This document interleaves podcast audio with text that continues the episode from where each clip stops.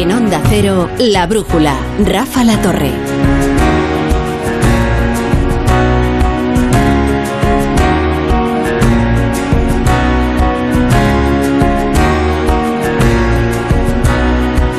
A las 10, a las 9 en Canarias, aquí llegamos los de la brújula para recoger los pedazos del día. No se aflija, reconozca que tampoco se había ilusionado tanto con esta selección.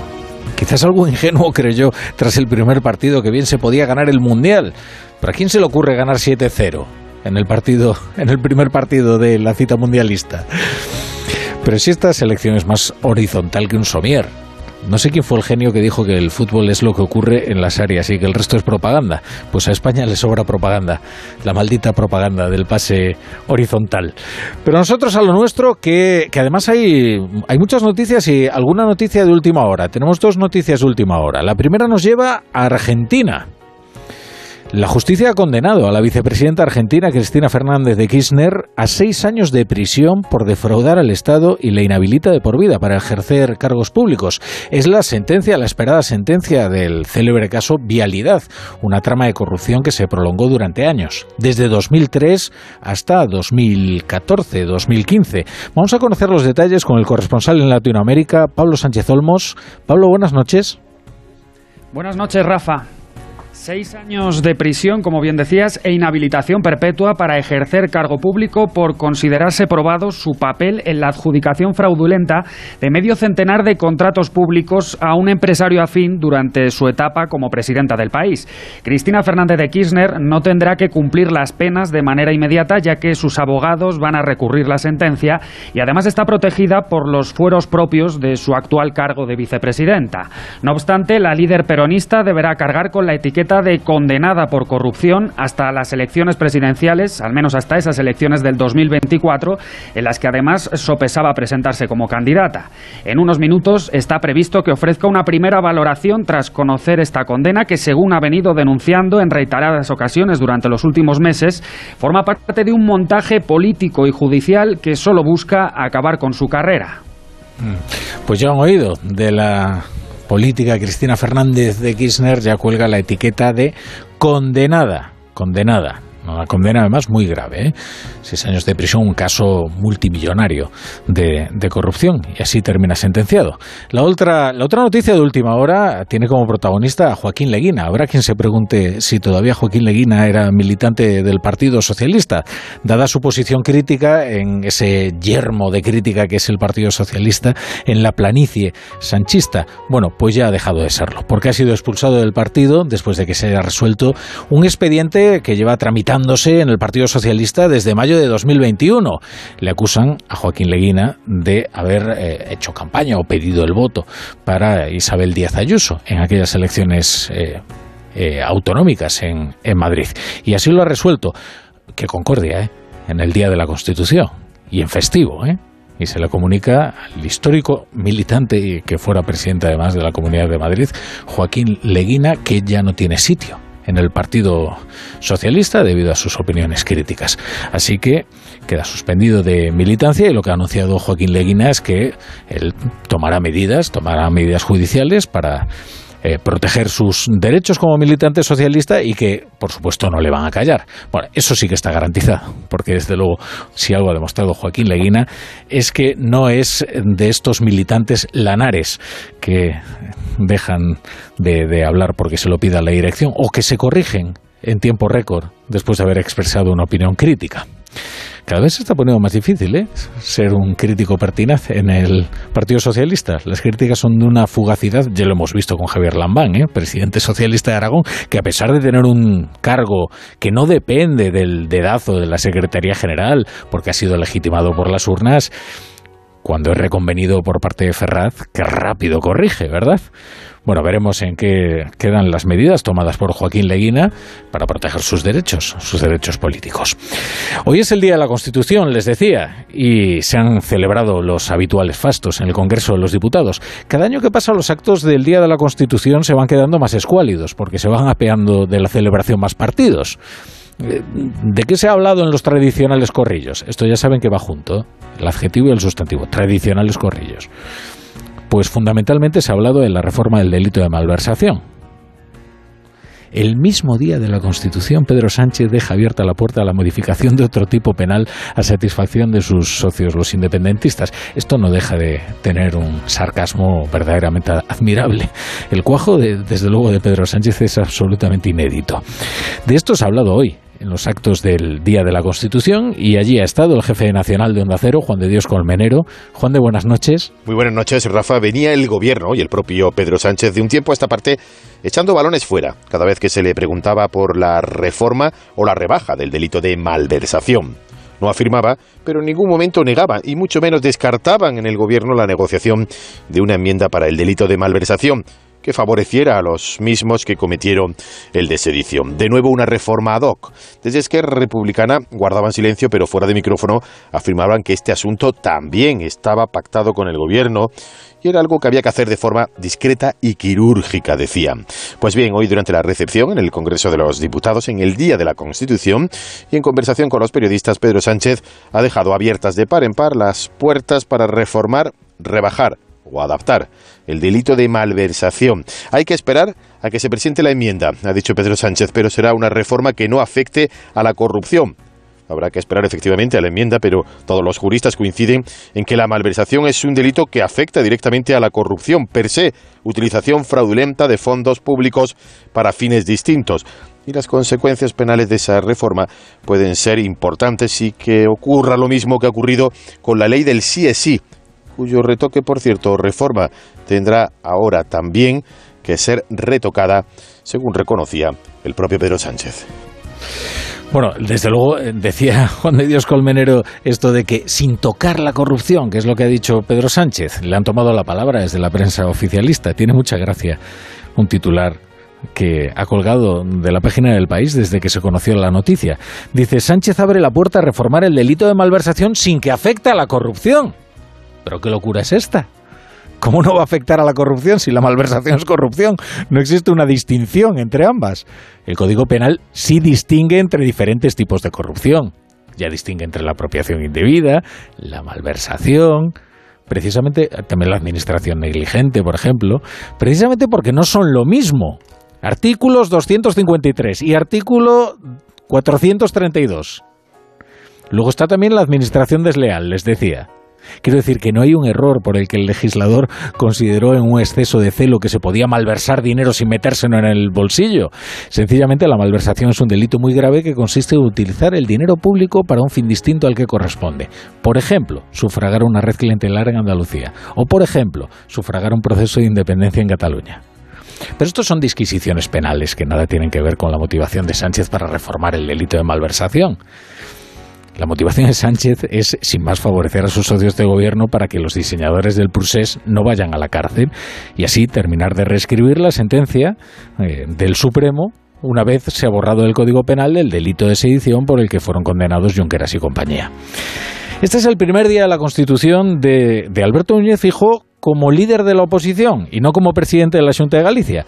Hoy Fijo ha vuelto a dirigirse a los votantes socialistas descontentos o indignados o enajenados por estas políticas de Pedro Sánchez. Es evidente que hay un antes y un después en el consenso constitucional que siempre inspiró a los grandes partidos, Partido Socialista y Partido Popular. Pero soy optimista porque el Partido Socialista se ha sometido a estos partidos, pero millones de votantes del Partido Socialista no se van a someter a estas decisiones. Y esos millones de votantes del Partido Socialista y los millones de votantes del Partido Popular nos vamos a dar la mano en las urnas.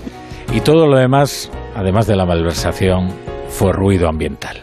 Los clásicos reproches que se suceden a diario y que ya casi conforman la banda sonora española, incluidos los llamamientos de la presidenta del Congreso de los Diputados, Merichel Batet, para que el debate sea más constructivo. Que la palabra se utilice para argumentar, no para herir, para proponer, no para ofender, para construir, no para zaherir.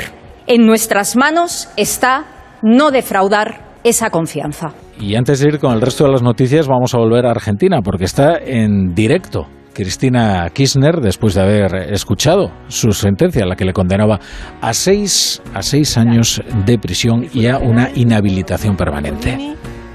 Yadarola, penal económico, Casials, contencioso administrativo, faltaría la Cámara. Un poco de contexto. Ahora mismo está arremetiendo, sí, contra los jueces. Exactamente. Como dicta el manual peronista, claro. Como la Cámara en lo comercial y Clarín. Bien.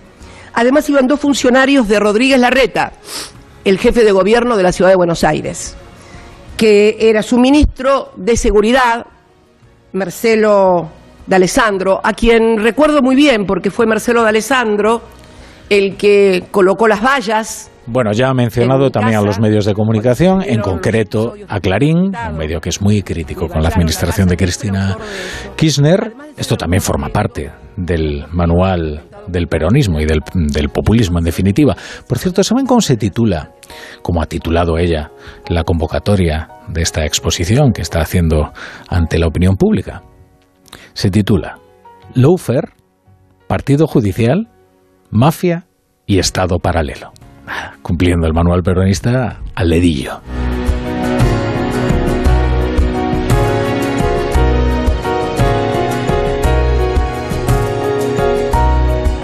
La brújula. La torre. Y repasamos ya otras noticias del día con Mercedes Albelda y Margarita Zavala. Los independentistas escenifican su división también en el Día de la Constitución. Junts apoya en la calle la manifestación de la Asamblea Nacional Catalana contra la reforma del Código Penal, mientras Esquerra celebra su Consejo de Gobierno de los martes. Barcelona, Marcos Díaz. Ahora es la reforma del Código Penal lo que divide al independentismo. Junts per Cataluña reclama derogar la sedición sin subterfugios contra derechos fundamentales. Palabras de la presidenta de la formación, Laura Burras. Sense subterfugis. Sin subterfugios, sin modificaciones. Con este delito de desorden órdenes públicos agravados, se pone en cuestión el derecho de protesta y el derecho de manifestación. Y el dret a manifestación. El gobierno, por su parte, le recuerda que son un gobierno independentista, que ellos no son el adversario y apela a la unidad. Patricia Playa, portavoz. Deberíamos centrarnos en, en sumar más que confrontar entre independentistas y, así conseguiremos ir más lejos e ir más rápido. Todo esto mientras miles de personas convocadas por la NCM se han manifestado ante el Palau de la Generalitat contra la reforma del Código Penal. Que por cierto, menudo pinchazo de manifestación. 4.500 personas según la Guardia Urbana y 10.000 según la entidad. Bueno, hagan ustedes la media y ya verán lo que les sale. La justicia británica reconoce la inmunidad del rey Juan Carlos, el rey emérito, en el proceso abierto contra él por el presunto acoso a su examante Corina, eh, pero solo hasta el momento de su abdicación. La causa, por tanto, puede salir adelante. Corresponsal en Londres, Celia Maza. La victoria de Juan Carlos I es parcial, ya que no se examinarán algunos de los episodios más controvertidos que alega Corina Larsen, como la visita de 2012 a Londres, presuntamente amenazante del entonces director general del CNI, Félix San Roldán, a órdenes del rey, o la intrusión de un equipo de mercenarios en su apartamento de Mónaco para robarle documentos. No obstante, el Tribunal de Apelación de Inglaterra mantiene que el rey emérito sí podrá ser juzgado por hechos posteriores a su abdicación en junio de 2014. La compleja batalla legal que comenzó hace dos años continúa, por lo tanto, en el Tribunal de Primera Instancia. Las primeras visitas tendrán lugar a mediados del próximo año, siempre que ambas partes no lleguen a un acuerdo extrajudicial. En el centro, en el centro del debate de precampaña, fíjense que ya estamos hablando de la precampaña ¿eh? para las elecciones municipales y autonómicas. Pues ahí sigue Sumar, pensándoselo. La plataforma que impulsa Yolanda Díaz, que sigue en ese proceso de escucha interminable en medio de la batalla interna con Podemos y la pugna por el liderazgo. Los morados presionan para que la vicepresidenta detalle cuáles son sus planes, si entra en ellos un acuerdo con Podemos y si baraja ser o no la candidata. Díaz se plantea adelantar la decisión antes de que termine ese proceso de escucha, recalca que no acepta presiones y a la vista de las encuestas cree que sumar puede ser la clave para reeditar la coalición. Es verdad que estoy sorprendida por cuanto que sumar todavía no es una oferta electoral. Y sin ser sumar todavía una oferta electoral, estoy sorprendida con eh, la acogida que tiene en la ciudadanía. Creo sinceramente que si esto cuaja, eh, sumar va a ser el secreto de una nueva coalición progresista. Y aquí me van a encontrar, siempre sumando. Y como decía John Lennon, la vida es eso que pasa mientras Yolanda Díaz eh, se piensa si, si se presenta a las elecciones. Enfado en las autonomías descartadas como sedes en- de las nuevas agencias estatales del gobierno. Entre los más críticos, Aragón Castilla y León, que afirman que Sánchez se olvida de la España vacía. Reproches a los que se ha unido la presidenta de la Comunidad de Madrid, Isabel Díaz Ayuso, aunque por razones distintas. El presidente del Gobierno siempre tuvo claro que estas agencias no estarían en Madrid. En ningún país del mundo se descapitaliza su administración como se está haciendo aquí. Eh, también, si el presidente sabía dónde se iban a ubicar desde el principio, no tendrían que haber promovido estas tensiones territoriales. Comentarios a los que no han respondido los dos presidentes autonómicos de las regiones elegidas, Juan Manuel Moreno y Alfonso Rueda, están satisfechos y dicen respetar las opiniones del resto de las autonomías. Evidentemente estamos satisfechos por la elección de Sevilla, por esa agencia aeroespacial española que creo que Sevilla reúne todos los requisitos. Quiero lamentar que la agencia española de inteligencia artificial no sea en Granada. Entiendo perfectamente eh, que otras ciudades legítimamente pudieran aspirar a tenerlo, pero creo que eh, yo me alegro mucho de que haya sido para Galicia, sinceramente. Y en Ucrania, tercer ataque con drones a una base aérea en Rusia. Ataques que, según los expertos, incluirían la incursión en territorio ruso de grupos de sabotaje ucranianos. Putin ha convocado a su Consejo de Seguridad. La importancia de estos ataques radica en la distancia, cientos de kilómetros de la frontera con Ucrania, que no se ha atribuido la operación, pero tampoco la ha desmentido. Rusia las califica como acciones terroristas, avisa de que tendrán respuesta, es lo que ha dicho el portavoz del Kremlin, Dmitry Peskov, que ve lejos una hipotética negociación que ponga fin a la guerra. Que el resultado deba ser una paz justa y duradera, en eso podemos estar de acuerdo. Pero en cuanto a la perspectiva de algún tipo de negociaciones, no vemos ninguna posibilidad en este momento. Creo que ya hemos hablado sobre este asunto en repetidas ocasiones. Y antes de irnos a la tertulia, vamos a ver si continúa la comparecencia de Cristina Fernández de Kirchner, porque otro de los rasgos característicos del populismo y del peronismo son sus peroratas interminables. Hacer una junta, ¿no? La junta del agua escondida, así como había juntas militares en una etapa muy terrible en nuestro país, hay juntas también que parece que gobiernan el país y deciden por afuera de todos los estamentos. Eh, bien, cuando toma estado público esto, eh, esto pasa en octubre aproximadamente, eh, finalmente no, nadie publica casi nada, y, el, y en el chat de este fin de semana, que yo pido, simplemente los vamos a luego a publicar, eh, son, son mucho más grandes, son, miren, les muestro, son estos chats, los tengo... Por aquí está remetiendo contra todos, Cristina Fernández de Kirchner.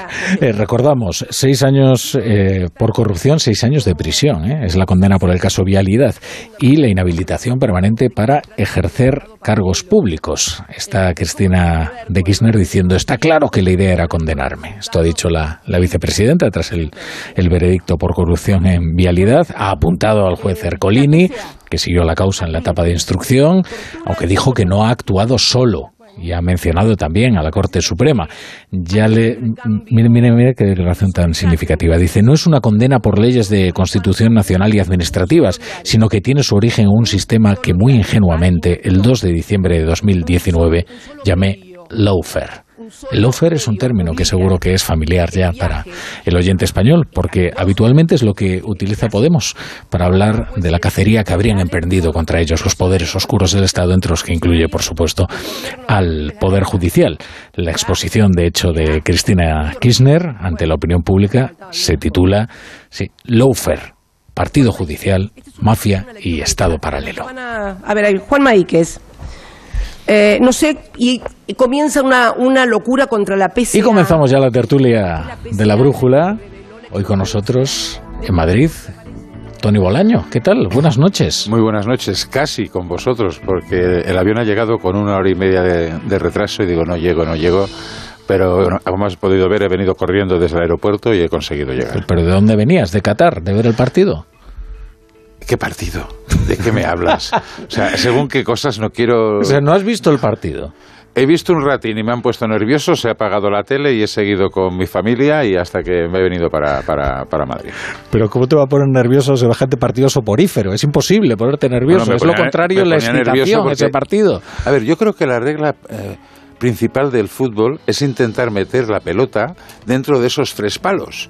Pero claro, pasaban los minutos, más minutos, seguían los minutos y parecía que estábamos jugando ahí a ver quién tenía la pelota. Y dices, no, no, no, no solo hay que tenerla, hay que meterla ahí dentro y como no lo hacían, pues eh, opté por una retirada prudente para que pasara un mal rato. Tú sabes que cuando estaba, Ajo y agua. cuando estaba comenzando en este oficio, a Pilar Cernuda le pidieron que fuera a un partido de fútbol a, a- Es lo suyo, a ¿eh? escribir su crónica y, y creo que tuvo que inventársela entera porque no comprendió nada de lo que allí estaba ocurriendo. Sin embargo, he de decir que en la redacción hace un rato Pilar Cernuda hizo algunos comentarios futbolísticos que mm, demostraban que estaba al tanto de la actualidad. O sea que yo creo que algo ha cambiado. Pilar Cernuda, ¿qué tal? Buenas noches. Buenas noches. Es que venía escuchando cuando venía para aquí a nuestros colegas de, del Radio Estadio. del Radio Estadio. Y, y, bueno. Y repetí lo que tú no estabas escuchando Vale. porque estabas en tu mesa. Claro, es que Os digo claro, una lo que cosa. ha aprendido Pilar Cernuda, claro, es que esto es lo que tiene la experiencia. Dijo, yo no me no voy, voy a ir sin saber nada a la tertulia. Desde- No vaya a ser que pregunten Mira, por esto. Entonces cosa- se puso al la- tanto. el episodio más bochornoso de mi vida fue cuando en una tertulia de Luis del Olmo me preguntó que qué me había parecido lo de Stoikov. Nombre que no se me olvida. Y yo le dije, eh, Luis, mira, todo el mundo cree que los tertulianos sabemos de todo, pero yo desde que se murió Brezhnev no sé quiénes son los ministros, viceministros, no sé qué de la Unión Soviética. Nos tuvimos que ir a publicidad. Oye, y ya desde entonces me leo los titulares de los deportes, en serio, para que no me vuelva a pasar. Pero ¿sabes, ¿sabes cómo se llama el portero de Marruecos, por ejemplo? No. Bono. ¿Ah, sí? Bono, sí. No, creo que no es Pepe Bono, pero... Bueno, bueno, bueno, bueno. Tampoco el bono de menudo U2, lío, menudo lío tampoco nos ha el hecho. de U2 tampoco, ¿no? Desde luego nos ha hecho un buen lío, bueno, sí, porque ha parado dos penaltis y acertó el tercero y si llega a ir por dentro también lo hubiera parado, o sea, un porterazo, bueno. Tú tendrías que saber cuál es el único portero que ha sido máximo goleador de su equipo en una liga española. En una liga española. El- te voy a dar una pista. El equipo es de tu tierra, o sea que si no lo sabes, tarjeta roja directamente. De nuestra tierra, De- sí, de vuestra tierra. Celta. Eh, no. Del Bueno, Depor. para mí es el Celta. Del el- Depor, Fenoy. Bueno. Fenoy, hombre, sí, porque cinco tiraba las goles, faltas, claro. ma- marcó cinco goles y fue el máximo goleador de su equipo. O sea, es algo... Tiraba las faltas y los penaltis. Y los penaltis. Uruguayo, ¿verdad, Fenoy? Yo juraría que sí. Creo que sí. Pero has visto Pero como mi bien, cultura ¿no? deportiva Sí. Ah, ahora- allende, allende las fronteras. Ahora te digo, otro portero, esta vez paraguayo, que también tiraba las faltas y los penaltis, que jugó en la Liga Española, en el Zaragoza. Hostias, ni idea. Chilabert. Ah, Chilabert. Ay, claro, Perdona. Tony. Y el, y el mejor. Como se dice en nuestra tierra... bueno, Y el portero que iba a rematar los corners y encima los metía, Tomaseski, el portero de la selección polaca, que era, era genial. Pasa que, claro, dejaba la portería vacía. Digo, pero a ¿Sabes ver, quién sabe mucho de fútbol? Cristian Campos. ¿Qué Ah, tal, sí, Cristian? Buenas verdad, noches. verdad. Unas del fútbol. Oye, no, yo lo del partido es cierto que nos han eliminado, pero yo voy a ver el vaso medio lleno porque eh, esto ha hecho que no nos crucemos con Brasil, con Inglaterra, con Holanda. Esto, a ver, Cristian, Cristian, a ver, o sea, esto no, los no. cruces complicados. Esto no va así, ya, ya.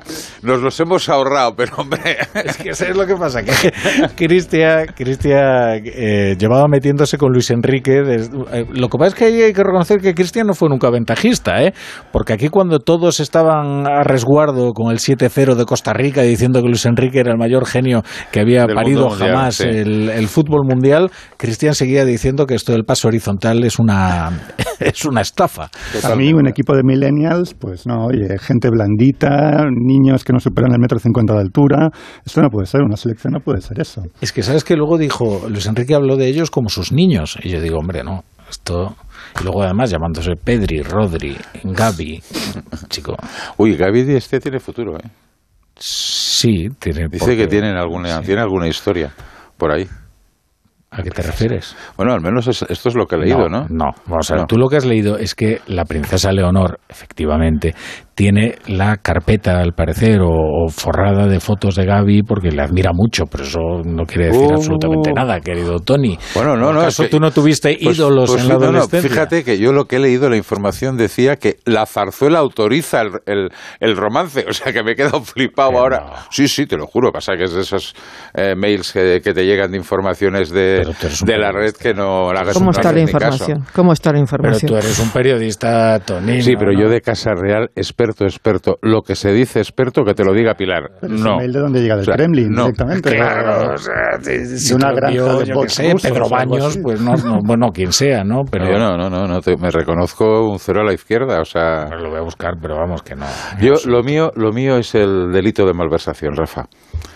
Que por Ah, ya- cierto, he- he ya escrito- quiere entrar a saco Perdona, he escrito, he hoy un gran artículo que te- tenías que haberte leído ya de entrada, pero bueno, veo que no lo has hecho. Por supuesto, te, te leo todos los días. Y ahora vamos a. Vaya- vaya ahora hablamos ¿no? del, del delito de malversación. Lo que pasa es que se nos acumulan las noticias. Yo pensaba abrir la tertulia hablando del delito de malversación, pero algo habrá que decir, tanto del caso de Cristina Fernández de Kirchner. Que, oye, estamos hablando de una corrupción milmillonaria, ¿eh? Y a menos años. que también queramos Mm. retocar el delito de corrupción en el Código Penal argentino, es bastante grave. Y, y luego algunas palabras también con la expulsión del Partido Socialista de un histórico como Joaquín Leguina, que si bien no estaba ahora mismo eh, demasiado alineado con la Secretaría General, digo yo que la libertad de expresión todavía se mantiene en los partidos españoles, a menos que eso haya cambiado, ¿no? Me cuentan que también es con Nicolás Redondo, ¿eh? que sí. Antes lo he dicho como dudoso, pero me dicen no, que sí, que también ha sido expulsado. ¿A Nicolás Redondo? También. Pues si ha sido Que la habían expulsado, abierto. Él no lo sabe todavía, porque Ya, he hablado ya. con él hace un rato Ya, y no pues- parecía demasiado consciente de que Pues, eso hubiera ocurrido. Me ¿eh? ha contado alguien que se, se supone que lo he dicho, ¿es verdad? lo Y dice, sí, sí, lo han expulsado. Él habían abierto expediente y, y, bueno, y la decisión está tomada ya. Bueno, en cualquier caso, Espero, ahora vamos, trataremos de confirmar el, Claro. ese extremo, que, Sí. que también Nicolás Redondo. Es verdad que en el mismo expediente iban Joaquín Leguina sí, y sí. Nicolás Redondo. Lo que pasa es que Nicolás Redondo había hecho una serie de apelaciones y se las habían aceptado, con lo cual. Sí, sí, eh, ya por eso he intentado proceso- confirmar. Y me dicen que sí, que efectivamente también. Mm. Yo ya me creo cualquier cosa, ¿eh? porque cualquier cosa. Desgraciadamente estamos en un, en un momento en que, en que las cosas más insospechadas resulta que luego se confirman. Mm. Bueno, fíjate, el- a Javier Lamán le he bautizado yo como el díscolo fugaz. Eh, y Javier Lamán eh, realmente no tiene por qué temer eh, demasiado de los dictados de Ferraz, teniendo en cuenta que tiene un puesto para el que le han eh, legitimado los votos de los aragoneses, o sea, es decir, no está puesto ahí por el dictado del- de la dictadura del secretariado. Pero, pero en fin, no, no parece que desde luego los partidos estén para muchas críticas. No, ¿eh? Lo que pasa que, que efectivamente está legitimado por los votos, no como otros que están por el dedazo de alguien, pero hay elecciones autonómicas en Aragón dentro de cinco meses, seis meses, y le pueden hacer una faena poniéndole un, un candidato alternativo para las primarias. Y con todo el peso de Ferraz y de Moncloa y de todo lo que haga falta para para que gane a Lambán. No sería la primera vez que hay una operación de ese tipo, ¿no? Fíjate que yo me maliciaba eso, sí. Complicado, eh, Pilar, es posible siempre y nunca se puede decir de esta agua no beberé. Pero la única persona que podía complicarle la, la presidencia a Larbán es ministra. Es Pilar Alegría, la ministra de, de Educación, que siempre ha sido su, digamos, su contrapeso político en, en Aragón. Y Lambán, de hecho, la incorpora a su gobierno precisamente para evitarse, digamos, eh, que, el lío externo, eh, digamos, su- subiera decibelios.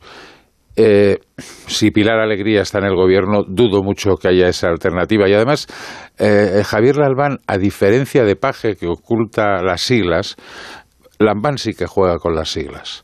De hecho, lo que sucedió la semana pasada del acto, la rectificación, etcétera, etcétera, yo creo que tiene que ver más con esto, porque el PSOE en, Aragón está fuerte. mm, no está fuerte en otras, en otras comunidades, ya no digamos la, la andaluza, pero en Castilla-La Mancha el propio Paje lo oculta. Lambán no. Y yo creo que por aquí no va a haber eh, ningún, ningún tipo de discrepancia. Pero la pregunta es, eh, ¿alguien no sabía cómo pensaba Joaquín Leguina? ¿Alguien no sabía cómo, eh, pensaba Nicolás Redondo? O sea, ¿qué aporta su expulsión? La pregunta es, ¿qué problema hay en pensar? Sí, no, no, pero es que además es que si me dices es que estás montando una facción, es que haces un 7 al partido, pero bueno, el PSM ya se hace los 7 solos, no hace falta que venga nadie de fuera. O sea, el Partido Socialista de Madrid, eh, yo me sumo a, lo que decían algunos históricos como Indalecio, Prieto, hay que expulsarlos a todos y que vuelvan con el carril de en la boca. Eh, pero bueno, eh, me parece una solemne majadería expulsar a Joaquín Leguina. Prieto sabe bastante de lo que es enfrentarse también a la oficialidad. ¿eh? ¿eh? sí, bueno, es bueno cuando él oculta que también fue oficialidad. A ver, a ver, ¿eh? o sea, también, ¿eh? Ojo. Sí, y Leguina también, y el propio Nicolás Redondo Terreros. No nos olvidemos que Nicolás fue el secretario general del Partido Socialista de Euskadi, no era, nunca fue un botones de, de, la quinta planta, para entendernos. Pero sus posiciones políticas ya desde hace mucho tiempo se habían, digamos, alejado de la, de la ortodoxia del partido.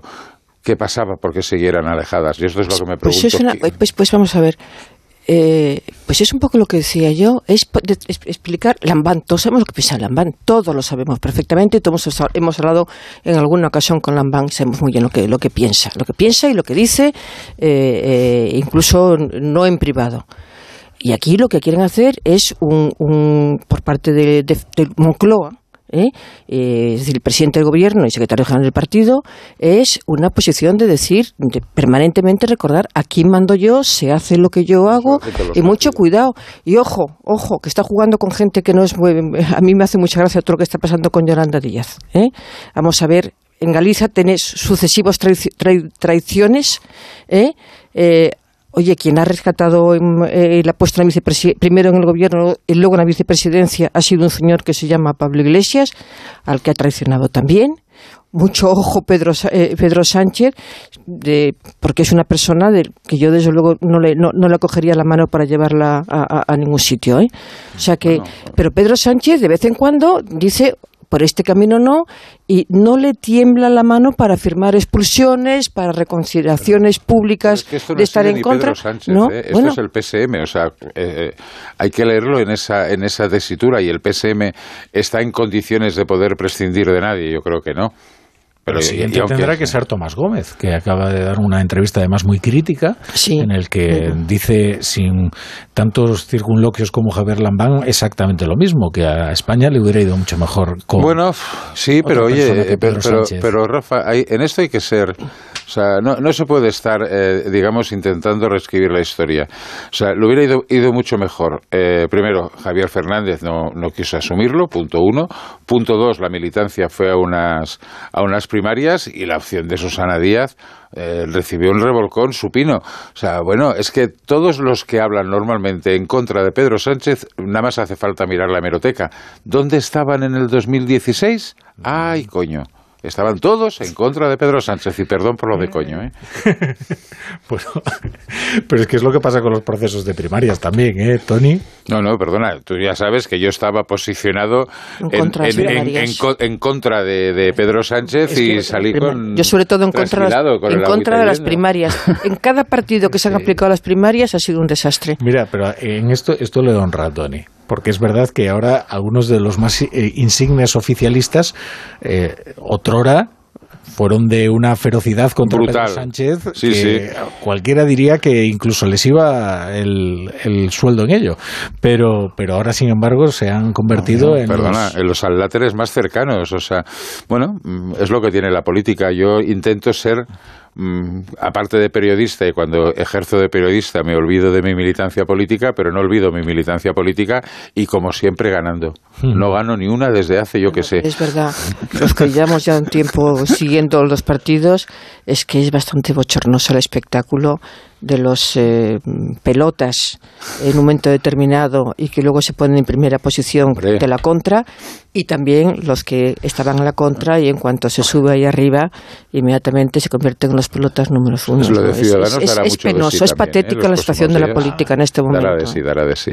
Hombre, la pregunta es si alguien puede llegar a un partido, evidentemente puede hacerlo, pero si es legítimo que alguien llegue a un partido como llegó Pedro Sánchez, lo vacíe completamente de contenido, vaya expulsando a la gente que pertenecía, digamos, al viejo PSOE y lo convierta en algo completamente diferente, ¿no? Porque eso es un poco lo que ha ocurrido con el PSOE. pero ganó las primarias. Es que ese es el tema. Es que ese es el tema y el drama. En esto estoy de acuerdo con Pilar. Las primarias las carga el diablo, siempre. Y con Lambán, entonces, que dijo malditas primarias, ese invento maldito de las El primero que lo dijo fue Alfonso Guerra. Sí que de política se bueno, ¿eh? Sí, en la época de Alfonso Guerra no había primarias, ahí sí que había mano militar. Has interrumpido a Cristian. no, no, no, tampoco era. Es que es educado, no sé. Eh, no, no, no. Iba, iba, a concluir con un chascarrillo, va a decir que a Lambán las discrepancias le duran menos que la República Catalana, ¿no? Porque en cuanto llama... ¿Ocho segundos? Ocho segundos. igual, igual diez. Pero no le duran mucho. No, no, y además yo yo soy de los que cree que no hay toda esa teoría, ¿no? Del PSOE auténtico, el antiguo y el PSOE moderno y tal. No, no, no, no. El PSOE es lo que es hoy, punto. Ya está. El PSOE es, pues es el sanchismo. El PSOE es el sanchismo, punto. Son dos partidos diferentes para mí, con lo cual yo no no, no, no, no soy nostálgico del PSOE antiguo porque no creo que era otro partido, punto. Ahora es otro partido diferente. con esta postilla nos vamos a poner unos anuncios muy breves y enseguida vamos con los grandes temas del día. Uno de ellos, desde luego, es el de la reforma posible. y, la, mani, y la mani de Barcelona que ha sido brutal. eso ha sido un pinchazo, Tony. Eso ya lo dejamos ahí en los titulares y ya, brutal ha sido el pinchazo. Vaya tortas han pegado, por Dios. La brújula la Torre. Entonces, ¿con la alarma nos podemos quedar tranquilos aunque solo vengamos de vacaciones? Eso es, aunque sea una segunda vivienda. Si se detecta cualquier cosa, nosotros recibimos las señales y las imágenes. Y sobre todo, la policía también podría comprobarlas e incluso desalojar la casa. Y con la app puedes ver tu casa cuando quieras. Y si es necesario, viene un vigilante a ver si está todo bien.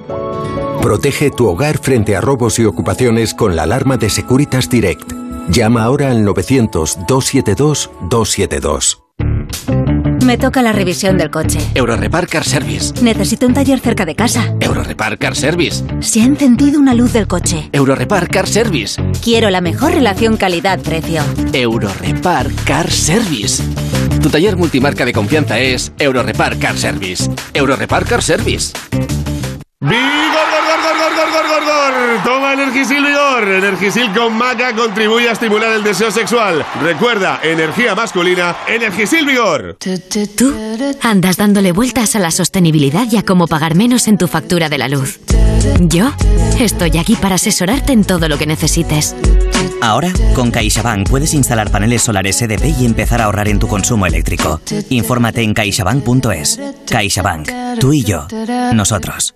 No pego ojo con el pitido de oído. Toma Sonofim. Sonofim contiene ginkgo biloba para una buena audición y melatonina para conciliar el sueño. Pitidos, Sonofim, de Pharma OTC. Me toca la revisión del coche. Eurorepar Car Service. Necesito un taller cerca de casa. Eurorepar Car Service. Se ha encendido una luz del coche. Eurorepar Car Service. Quiero la mejor relación calidad-precio. Eurorepar Car Service. Tu taller multimarca de confianza es Eurorepar Car Service. Eurorepar Car Service. Adivina, he conseguido el trabajo. La verdad es que aún no me lo creo. Estoy súper contenta. Al final vas a tener razón cuando me decías que saliera de mi zona de confort y que aprendiera cosas nuevas. si es que eres la mejor, la mejor. En Telefónica acercamos toda nuestra tecnología para seguir formando a personas para el empleo y así todos tengamos más oportunidades. Telefónica, cuanto más cerca estemos, más lejos llegaremos. Entonces, ¿con la alarma nos podemos quedar tranquilos aunque solo vengamos de vacaciones? Eso es, aunque sea una segunda vivienda. Si se detecta cualquier cosa, nosotros recibimos las señales y las imágenes. Y sobre todo, la policía también podría comprobarlas e incluso desalojar la casa. Y con la app puedes ver tu casa cuando quieras. Y si es necesario, viene un vigilante a ver si está todo bien. Protege tu hogar frente a robos y ocupaciones con la alarma de Securitas Direct. Llama ahora al 900-272-272. En los restaurantes del Grupo La Madreña encontrarás el entorno ideal para compartir tus mejores momentos. Celebraciones familiares, comidas de empresa, cenas con amigos. Para cualquier tipo de evento, los restaurantes del Grupo La Madreña te ofrecen el lugar idóneo para disfrutar de tus celebraciones con la más exquisita cocina asturiana. Fácil aparcamiento, incluso terraza climatizada. Información y reservas en lamadrena.com. Vivienda Durante este año 2022 hemos abierto junto a ti más de 20.000 puertas buscando tu casa ideal. En 2023 seguiremos abriendo puertas convencidos de que con nosotros encontrarás tu hogar. De parte de todo el equipo de Vivienda 2, gracias por confiar en nosotros. Felices fiestas. Colaboran con Decorman, Closman Cierres Metálicos, Insonoplac, PVC3 Comerlin, Claudio Pintores y Contenedores Parque 91 609 3370 o decorman.es. Julia y tú. La gente que nos escucha todos los días sabe un montón de nosotros. Complicidad y conexión. Una radio abierta, interactiva, que sabe a quién se dirige. Cada tarde, Julia te espera para hablar y debatir. Si quieren comunicarse con nosotros para preguntar, consultar, decir, opinar, quejarse, protestar, lo que sea. Julia en la onda, con Julia Otero. Cada tarde desde las 3 y siempre que quieras en la web y en la app de Onda Cero. Te mereces esta radio. Onda Cero, tu radio. La pareja que más triunfa en las madrugadas. Lady Gemma Ruiz, buenas noches. Muy buenas noches, José Luis Salas. ¿Todo listo? Todo. Actualidad, entretenimiento y compañía. Lo que toca ya es ir abriendo el kiosco de prensa. Vas a jugar al Comecocos con Gemma Ruiz. Vamos con ello. Esta es la radio para la España de trasnocha. No son horas. José Luis Salas y Gemma Ruiz. De lunes a miércoles a la una y media. Los jueves a las tres y siempre que quieras en la web y en la app de Onda Cero. Te mereces esta radio. Onda Cero, tu radio. No son horas. En Onda Cero, La Brújula. Rafa La Torre.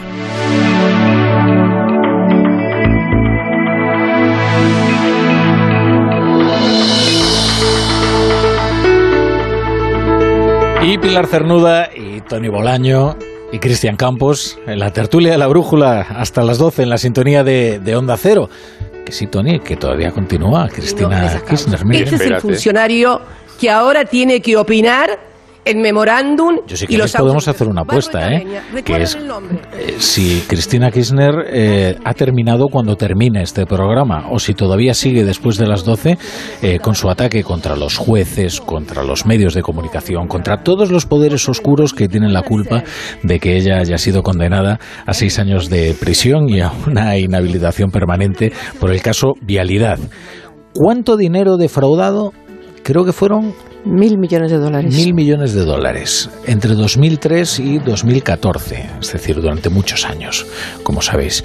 Y durante no solo la administración de Cristina Kirchner, sino también la de su marido, Ernesto Fernández de Kirchner. Eh, bueno, mm, luego además, ahora conectaremos con Estados Unidos, por cierto, porque también eh, hemos conocido que la organización Trump, del expresidente Donald Trump, ha sido encontrada este martes culpable de evasión fiscal por pagar ejecutivos por debajo de la mesa, dándoles una parte importante de sus compensaciones, de forma que pudieran rebajar su parte sujeta a impuestos. Es lo que tiene cuando los políticos en las democracias, eh, incluso en algunas tan imperfectas como la Argentina, eh, pues cometen delitos, eh, pues lo normal es que se les condene, es lo normal, ¿no? Incluso que cumplan su condena. Luego también se producen episodios que yo creo que son eh, muy ejemplarizantes, ¿no? Como el de la condena a 20 años por un delito de sedición a aquellos que asaltaron el Capitolio. Claro, es que cuando uno se levanta contra el Estado, pues eh, tiene que asumir las, las consecuencias derivadas de ese, de ese levantamiento, porque el Estado tiene que tener una serie de tipos penales que le protejan de estos individuos que atentan contra el orden constitucional. Eh, y esto me lleva al siguiente asunto, que es la posible reforma, más que posible reforma del delito de malversación, que terminaría ya de reescribir la sentencia del procés, porque sería retocar los dos delitos por los que fueron condenados Junqueras y, y compañía. Eh, Tony Bolaño estaba, eh, eh, en fin, muy ansioso por opinar sobre este asunto. Eh, en primer lugar, quiero preguntarte, Tony, tú que estás bien informado, si de verdad crees que Pedro Sánchez eh, va a ser capaz de emprender esta reforma del delito de malversación. Mira, eh, el, artículo que antes mencionaba se llama Hasta el rabo todo es toro. Y si me lo preguntas a día de hoy, te digo, te diré lo que, lo que opino después de hablar con la gente del PSOE y hablar con la gente de Esquerra, pero esto es lo que saben ellos, no tiene por qué ser la verdad. ¿Vale? O sea, eh, ayer por la noche los de Esquerra Republicana daban por hecho que no iba, a no iba a llegarse a un acuerdo. O sea, de hecho me decían, oye, eh, se van a cobrar el delito de sedición y esto no va a avanzar porque de hecho las conversaciones no avanzan. eh, no solamente el PSOE, fijaros que dentro de la mayoría de investidura no hay nadie que esté por esta, por esta por esta historia. Ni Podemos, ni Más País, ni el PNV eh, están eh, realmente solos. Bueno, y no digamos Junts per Cataluña, que hoy se ha dado una torta de las que hacen época, ¿no?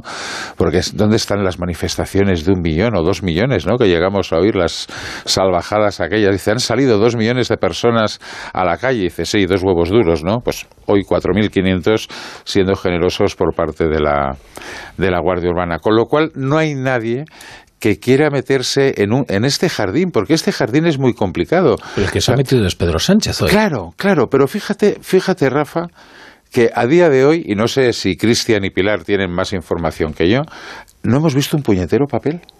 O sea, hasta ahora solamente conocemos las formas, que la cosa no va bien y que se está hablando, pero del fondo decir, bueno, ¿y qué estáis hablando? O sea, eh. No sabemos absolutamente nada. Ayer es, es muy divertido. Ayer La Vanguardia publicó una, una entrevista con la consejera de Justicia de la, de la Generalitat de Cataluña, nombrada por Per Aragonés, y, y reconocía la entrevista, no, yo no he visto ningún papel. O sea, manda carayo, que dirían en nuestra tierra, ¿no? O sea, mmm, si tú no has visto un papel y eres la consejera de justicia Tony, de la Tony, Generalitat, eh, no sé si es Tony, aquello lo más normal, ¿no? O sea, en, al menos... en este mismo estudio, y no sé si contigo presente, el portavoz parlamentario del Partido Socialista Obrero Español, Pachi López, demostró que no había No- visto no estaba yo ni un solo papel de la proposición de ley que su grupo parlamentario, el que él dirige, iba a presentar para la derogación del delito de sedición. Entonces, yo no sé por qué cabe tanta sorpresa en que nadie haya visto ningún papel, porque luego Pachi López presentó la proposición, ¿eh? Sí, bueno, pero el caso, o sea, es que el caso de Yemo Basar es un caso peculiar. Yemo Basar fue secretaria general de Podemos. De Podemos, que en Cataluña Podemos es eh, algo equival- equivalente a lo que hay en Galicia, o sea, entre nada y menos nada. ¿eh? Están, eh, digamos, el partido en, es- en esas dos comunidades está fatal. Y ahora la ha rescatado Aragonés. Hombre, eh, claro, y, y dice, es que es muy complicado meterse en este jardín. Dice, coño, o sea, hasta ahora ya no, no, no. Pero vamos, yo creo que al- al final estoy por convencido de que no va a salir. Lo que pasa es que Pedro Sánchez no va a retirarse de la mesa. Estoy convencido. A día de hoy, insisto, ¿eh? si luego sale al revés, no me lo tengáis en cuenta. Y lo- la sensación que da esta. Y yo creo que Esquerra ya ha asumido esta situación. Eh, permitidme solo un paréntesis porque antes anunciaba la noticia de que la organización Trump había sido declarada culpable de evasión fiscal y vamos a conocer más detalles en conexión con nuestro corresponsal Agustín Alcalá. Agustín, eh, buenas noches. Buenas noches, eh, Rafa. Un jurado neoyorquino acaba de encontrar culpable en el Tribunal Supremo de Nueva York, en el Bajo Manhattan, a la organización Trump, que es la joya, como tú bien sabes, de la corona de negocios del antiguo presidente Donald Trump. Eh, le han encontrado culpable de fraude fiscal, de tener una caja B, de irregularidades financieras, de conspiración y de robo a gran escala. Ni el antiguo presidente ni sus tres hijos ejecutivos de la compañía que dirigen desde eh, las Torres Trump de la Quinta Avenida estaban acusados de delito alguno. Pero no hay duda alguna de que este veredicto es una humillación contra toda la familia que ha presumido a lo largo de las últimas eh, cinco décadas de ser un ejemplo de cómo hay que llevar los negocios y de ser mucho más rica y saneada de lo que realmente es. La Fiscalía de Nueva York ha probado que el director financiero de la firma, Allen Weisselberg, que se había declarado culpable, pero que no ha implicado en sus declaraciones a los Trump, mantenía una caja B en la que se pagaba a sí mismo o también pagaba sueldos a los ejecutivos, eh, ocultaba dinero a la hacienda estadounidense, regalaba a otros miembros eh, de las finanzas de la empresa coches, pagaba por la educación de sus hijos e hijas en las mejores escuelas privadas de la ciudad. La organización Trump va a recibir una multa de 2 millones de dólares y este caso, y esto es muy importante, es completamente distinto al que está en este momento investigando el Estado de Nueva York y que es así tiene como principales eh, implicados a toda la familia Trump y que le puede costar, si se demuestra que efectivamente es una organización que ha cometido delitos fiscales a gran escala, unos 250 millones de dólares de multa. Bueno, muchas gracias. eh, Agustín, tienes las líneas abiertas ¿eh? en caso de que Trump decida, decida hablar. Por ahora no, ha- no lo ha hecho, no ha reaccionado aún al veredicto, pero hace unas horas sí ironizó en su red social Truth Social sobre el hecho de que la Fiscalía de Nueva York, pese a los altos niveles de delincuencia en la ciudad, prefiere utilizar la mayor parte de su tiempo y dinero en una caza de brujas política para el gobierno federal contra Trump. Mira, en esto también se parece a Cristina, Kirchner, ¿no? que son ambos víctimas de una conspiración de los jueces eh, contra ellos. He cortado a Cristian Campos y a Pilar Cernuda cuando iban a hablar precisamente del, delito de malversación, que es en lo que estamos aquí en España. Yo iba a decir que no, que este caso, el, el caso de Donald Trump, eh, es claramente un caso de corrupción porque se han metido el dinero en el bolsillo, es decir, no han utilizado el dinero para soltar el Capitolio, ¿no? Que sería, entonces eso ya no sería, eso ya no sería corrupción, ¿no? Eso sería otra cosa diferente, no sería malversación. Eh, no, yo. Corrupción sí, malversación no. Eso es yo no sé dónde van a poner la, la línea roja esa, ¿no? No Bueno, y sobre todo. Y Sí, sobre- está tipificado. Vamos a ver, tú- pero Ya, hay- ya, ya. es- Pero si No, esto no, está claro, tipificado. pero está la se- malversación, está la apropiación indebida. Totalmente. Está la administración desleal. Perdón por este paréntesis, pero si es que está tipificado. Eh, no, no, eh, yo iba a decir que, o sea, y, o sea, en el caso de que lo tiraran adelante, eh, Tony está mucho más informado que yo eh, respecto al PSOE, pero en el, en el hipotético caso de que lo tiraran para adelante, yo lo que me pregunto es cómo van a poner la raya para que eh, se vayan de rositas eh, los líderes del procés y eso no afecte a Griñán. Es decir, cómo, cómo, cómo lo vas a hacer, porque digamos que jurídicamente es muy complicado eh, salvar a los líderes del procés y no salvar a Griñán y que no acabe saliendo beneficiado Griñán, ¿no? Es decir, tú puedes establecer la raya. No, bueno, no se la han metido en el bolsillo. Bueno, pues vale, aceptando pulpo como animal de compañía, pero claro, eh, ¿qué, hacemos con Griñán en ese caso, no? Porque eso sí que, entonces sí que vamos a tener un problema. Entonces, ¿por qué Griñán y no otros? Es decir, el problema es complejo y, y si es verdad lo que dice Tony, eh, yo creo que debe ser más por las complicaciones que tiene tocar el delito de malversación sin que acabe afectando a corruptos, a otro tipo de corruptos que no son los del procés, que, que por consideraciones políticas. Es decir, creo que es un problema más técnico que político. Pero nos damos cuenta de la gravedad que Pero- es y no hay el mayoría, reformar un delito tratando de que beneficie a personas con nombres y apellidos y deje de beneficiar a otras con nombres y apellidos. Es que hubo un momento glorioso en todo este debate que fue cuando Joan Baldoví salió y dijo, cuidado, no se vayan a beneficiar los corruptos del PP. Y dices, ah, vaya, es que el carné es eh, relevante a la hora de enjuiciar ya a las personas y a aplicarles determinados tipos penales. Pero vamos, eh, eh, yo es que como mm, estoy como con los ojos a cuadros desde hace tantísimo tiempo. Bueno, lo primero que quería decir, yo antes he dicho lo de Nicolás Redondo, de que me habían confirmado, que la misma persona que me lo ha confirmado me ha mandado un WhatsApp diciendo que, que, se había, que había abierto expediente porque se había archivado el expediente hace tiempo ya. Bueno, quería dejarlo. Tranquilo, dejarlo claro. Tranquilidad, tranquilo, Sí. sigues en el Sí. Segundo, Por ahora. Qué. Segundo, Por ahora. segundo, yo no estaba tampoco aquí cuando habló eh, eh, eh, Pachi, Pachi López, pero lo que quería, cuando hice señales antes que quería hablar, vamos, es que todo este gobierno se está tomando decisiones en un papel, en nada. En nada. Y los que, y los que elaboran luego no los cumplen, que eso es parte de los problemas permanentes que tiene con, con, eh, con, con Podemos, que están todo el tiempo enseñándoles que esto es lo que usted firmó, que esto es lo que firmó, pero usted si el papel firmado por Pedro Sánchez es papel mojado.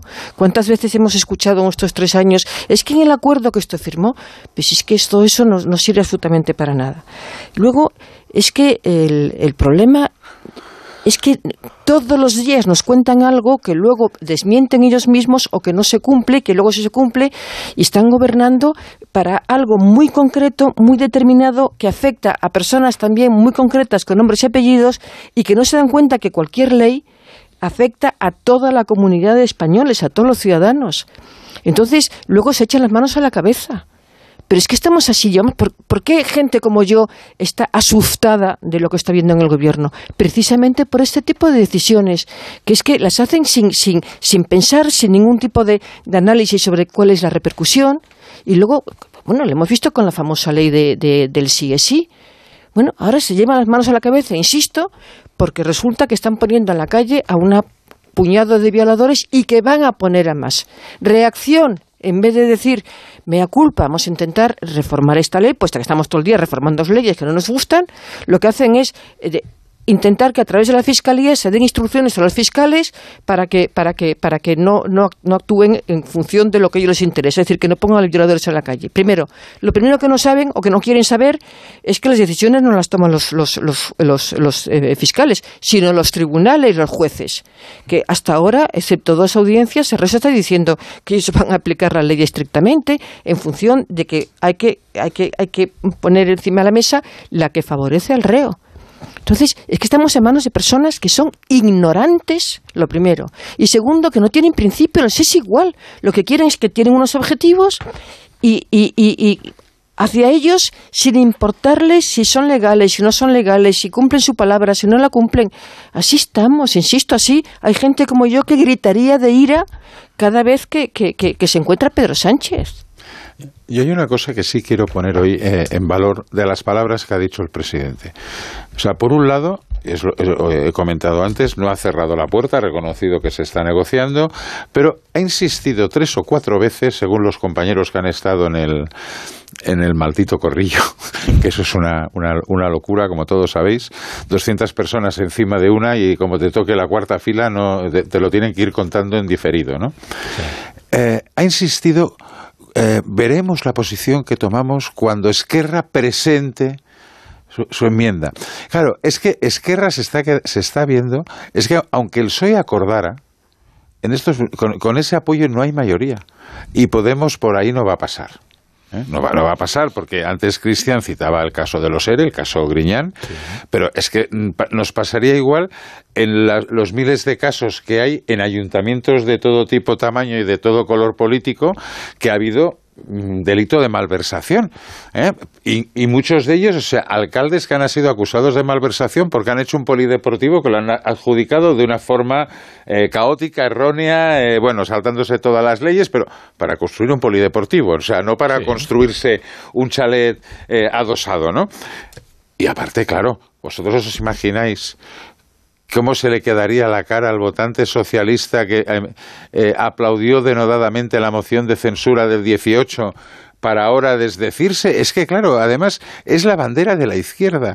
O sea, yo creo que el, el presidente Sánchez y el propio PSOE se meterían en un polvorín, porque el delito de sedición es una decisión política, que puedes estar a favor o en contra. ¿Eh? Y ahí, eh, Rafa, tú y yo hemos tenido discusiones variopintas y variadas en, en este programa. Pero el delito de la malversación, o sea, a mí, ¿qué más me da que un señor no se haya metido el dinero en el bolsillo? Me da igual ha malversado dinero público y si ha malversado dinero público, en principio es corrupción. Que lo haya hecho de buena fe, porque insisto, ha construido el polideportivo, sí me da igual, pero usted, ¿eh? antes Pilar lo apuntaba, tiene que saber cuáles son las normas, la legislación y adaptarse a ella. Si no lo cumple y no hace caso del secretario del ayuntamiento o del interventor, lo van a correr a boinazos. Bueno, es que eh, es complicado. E insisto, no hemos visto ni un puñetero papel. O sea, hablamos sobre una reforma que depende de cómo sea la reforma, puede ser más pasable o menos pasable. Pero insisto, no es pasable ni en los grupos del que apoyaron la investidura, no es pasable dentro del PSOE. No es pasable, o sea, dentro del PSOE hay muchas voces y no me estoy refiriendo ni a Lambán ni a Paje, ¿eh? o sea, gentes de, de otros Juan Espadas, por ejemplo, gente de todo tipo que dice, bueno, en Cataluña, o sea, nos hacemos cruces diciendo, a ver, lo del tres parsen ahora va a ser aquello que lo hicieron en nombre de la Santísima Trinidad. O sea, toda la corrupción al lado de, de, convergencia de convergencia democrática de, de Jordi Pujol. Hombre, por favor. Yo creo que es un polvorín que no es rentable por mucho que se haga deprisa y corriendo y por la puerta de atrás. La, pregunta es, Tony, ¿cuánto dinero te jugarías a que eso no va a ocurrir? Porque si te hubiéramos preguntado en 2019 cuánto dinero te jugabas a que no reformaban, a que no indultaban a los líderes del procés, hubieras dicho no, no. mil euros. No, no. En 2020, 500. No, no, hubiera ganado la apuesta. Ganado Que se iba a hacer los indultos. Serías uno de los muy pocos, ¿eh? Bueno, pasa que yo tenía información privilegiada y tú sabes cómo y por qué. Vosotros recordáis, la semana anterior a que se anunciara la derogación de la sedición, aquí había en las tertulias, y de unanimidad, ¿eh? respecto de que Sánchez había engañado a los independentistas y de que no rebajaría las penas de la sedición. Y nos hemos encontrado no solo con que, bueno, en realidad, eh, en Abolido- sentido estricto, no, efectivamente, no rebaja las penas. Directamente ha abolido las penas. Lo que pasa es que, fíjate, hay una diferencia entre la ley del CSI, eh, que señalaba antes eh, Pilar, yo creo muy acertadamente, y este trámite de la derogación de la sedición y la posible eh, liposucción de la malversación. Eh, que sería, sí, porque no es exactamente la derogación, pero es quitarle toda la grasa, ¿no? Al, tema de la, de la malversación. Hay una diferencia. Las escarcelaciones, las rebajas de penas derivadas de la ley del CSI pueden ser errores fruto de un procedimiento limpio. Es decir, alguien que está legislando pensando eh, no en delincuentes con nombres y apellidos, sino en conductas delictivas que se pudieran producir en un futuro y eh, que se le olvida la disposición transitoria. Bien, pero el procedimiento es limpio. Hay una negligencia, desde luego, y, eh, y desde luego que hay unos efectos inesperados e indeseables pero el procedimiento es limpio. El problema es cuando tú perviertes el procedimiento y no estás pensando en la capacidad coercitiva que tenga un tipo delictivo eh, incluido en el Código Penal, sino en cómo vas a beneficiar a personas con nombres y apellidos al modificar la redacción de ese tipo penal, que eso es pervertir el proceso con el agravante de que lo estás negociando con el partido de los últimos delincuentes que han Pero cometido esos agravante delitos. aquí. Eh, Te entiendo perfectamente lo que dices. El- lo que ocurre es que esa ley, antes de llevarla al Congreso, recibió un informe del Consejo de Estado. Un informe del, del, del Consejo General del Poder Judicial. Y un informe, que es más grave todavía, del Ministerio de Justicia con los 30 magistrados que tienen el Consejo Consultivo del Ministerio de Justicia. En aquel momento lo dirigía eh, eh, eh, eh, Juan Manuel Campo y eh, diciendo que eso, eh, eh, Sí. vamos, lo- los- las consecuencias de su aplicación. ¿Cuál fue el- la reacción de Podemos? Llamar a Juan Carlos Campo Sí, eh, juez frustrado. eh, Sí, frustrado. pero, pero, Pilar, machista no, frustrado. sí, en eso estamos de acuerdo. Claro. Estamos de acuerdo. Pero, Entonces- pero, pero lo que quiero decir es que eso es una negligencia. Eso es una negligencia. Y mala fe. Bueno, Hombre, mala no lo fe, sé. Yo, mala- yo creo que los, claro. los beneficios de la ley del CSI, en cualquier caso, son una negligencia, porque es un efecto inesperado. Ahora, los beneficios de la reforma del delito de malversación y de la derogación de la sedición no son una negligencia, son un acto consciente con y unos deliberado muy concretos, de claro. beneficiar a los socios del claro, gobierno claro, claro. porque tienen en sus filas delincuentes condenados por esos delitos. Y eso creo que es más grave que una negligencia. Igual que el de la sedición, ¿eh? Exactamente igual. Yo os voy a decir igual. una cosa. Tú antes, Claro. has, eh, antes eh, Cristian me retaba. A ver, 8 de mayo del 2021 es el día que el presidente Sánchez, cuatro días después de las elecciones de la Comunidad de Madrid, que de- decide hacer dos cosas. Bueno, tres. Una, cambio de gobierno. Dos, eh, adelante con los indultos. Tres, reforma del delito de, de sedición. El 21 de junio, creo recordar, que es cuando se aprueba el- los indultos en el Consejo de Ministros. Eh, el 10 de julio hace el cambio de gobierno y del delito de sedición no sabemos nada hasta hace, hasta hace cuatro días. Yo creo que es el principal error. Porque si en aquel momento hace un PAC a nivel político se hubiera podido defender y, y más vale un día rojo que ciento colorado. O sea, no vas abriendo la misma herida en diferentes momentos y diferentes escenarios. Ciertamente que se puede argumentar desde las filas del gobierno, de- desde Moncloa, que esto lo hace el presidente porque es fruto de lo que es la mesa de diálogo. Bueno, eh, vale, la mesa de diálogo llegó a este acuerdo, pero el de entonces por esa misma regla de, regla de tres, si el de malversación no hay acuerdo, que está dejando con el culo al aire a Esquerra Republicana, o no, porque a lo mejor Esquerra necesita que parezca que ellos lo han intentado. Claro. Entonces, o sea, fijaros que eh, hay, dos, hay dos opciones, o incluirla como una enmienda a la reforma del delito de sedición, a la reforma del Código Penal ahora, o con una proposición de ley. Yo creo que al final acabará pasando esta segunda. O sea, a día No de hoy, enmienda, proposición de ley. a, a día de hoy siguen diciendo que no, que no, enmienda, pero si no hay acuerdo, ¿para, ¿para qué lo haces? Pero Esquerra puede proponer, presentar una proposición de ley que a las alturas de, en- del tiempo político en el que estamos, pues acabará durmiendo el sueño de los justos, porque ahora entrará, eh, No, luego de- hay- hay un- el mes de enero sin hábil, si no, no, no me equivoco, y luego en, en marzo se cierra el chiringuito porque empiezan Los las minutos de la basura. esto. Pero, pero es, eh, es la, la- la solución. Porque sobre el tema de los delitos de lo- el, eh, que me La en derogación catalán, de la eh, sedición. No, el- los delitos agravados, de los alborotos Sí, agravados. sí. Los desórdenes desórdenes públicos agravados. agravados. Que me salía Aldaruis. Y digo, hombre, si digo Da Aldaruis igual, dilo me, en pueden no correr a boinazos. Eh, ahí sí que hay acuerdo. Ya en el redactado final, porque había algunas cosas que estaban eh, hechas ¿Cuál un era? poco Pero se puede de forma penosa. por ¿Cuál era la discrepancia? Claro, que Podemos decía, ah, es que ahora... Ir, ir al- a una manifestación te puede Eh, comportar con exacto, que te- exacto. Al equiparar una manifestación con un levantamiento contra el Estado, evidentemente el pobre manifestante que sale a protestar legítimamente contra algo que no le gusta, termina convertido en un sedicioso. Es que era- Eso también lo dijo. Amnistía Internacional. ¿eh? Eso, pero eso es mucho peor. O sea, a ver, con- con la reforma de- del delito de sedición quedaría, digamos, exento el señor Oriol Junqueras, pero varios centenares de militantes de Esquerra, no. Es que, no, es que aquí el, es que aquí el problema, y No, esto no, pues todos es lo que- sabemos, es que claro. conocemos perfectamente la alineación de los beneficiarios. Podríamos recitarla como la del Athletic de Gainza. Podríamos No, pero decir, yo creo que algunos eh, no José María. Lluvé. Jordi, eh, Jordi claro, Turull y compañía no aceptarán que les apliquen eso. Ellos seguirán condenados por malversación, no querrán. Sí, pero, pero Eh, esos son los casos más célebres. 4.500 Esos son los casos más personas hoy apoyándoles en la calle de forma... Pero el de la Moleskine, el de la Moleskine...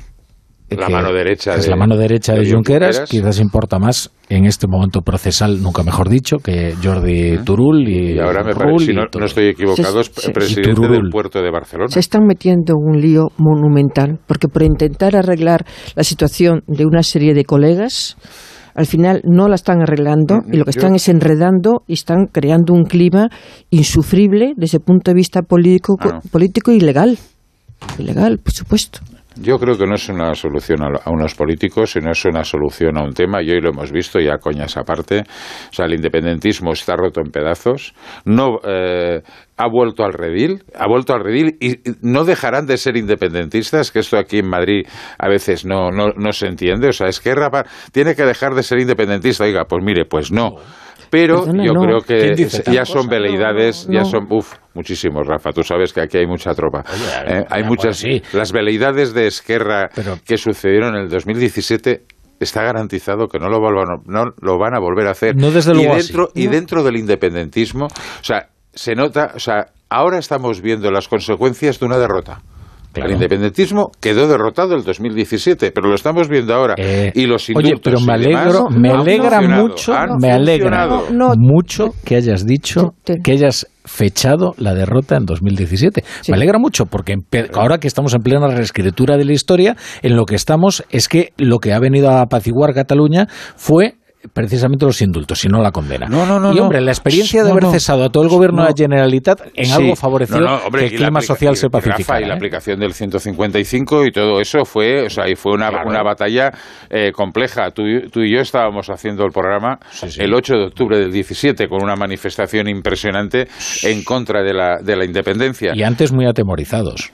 ¿No? Muy atemorizados Es por lo que- que pudiera ocurrir allí. Eh, Rafa, Yo quería- tú sabes, quería- y Pilar quería lo hacer sabe, una aclaración. porque además Sí, lo, lo- lo ha También vivido. estuve allí. por también la estuve. amistad Sí. personal. Nos enredamos. que nos tenían Sí, machacados no, quería hacer una. Cuando has No, dicho, en Madrid se creen que los independentistas eh, eh, han tomado Cataluña, bueno, no sé qué.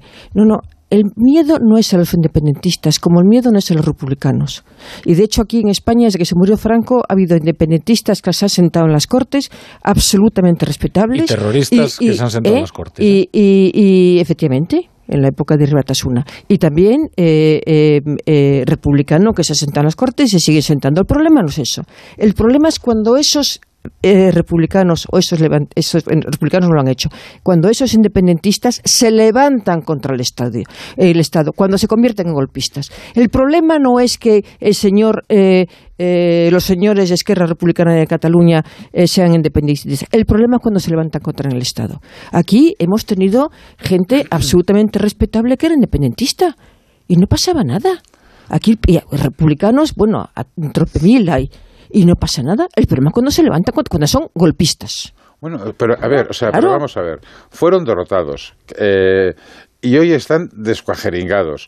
O sea, de hecho, el presidente aragonés ha dado cuenta por fin que solo tiene 33 diputados y está hablando con otros partidos para aprobar los presupuestos que son fundamentales. No estamos para no tener un gobierno con presupuestos como tuvo el señor Junqueras, esa- esos eh, eh, sueños mm, con oscuros objeto de deseo, eh, diciendo, no, si mm, prorrogamos los presupuestos tenemos bastante. No, se han dado cuenta de eso. Se han dado cuenta que no pueden volver a hacer la barbaridad de enfrentar al 50% de la población contra el otro 50%.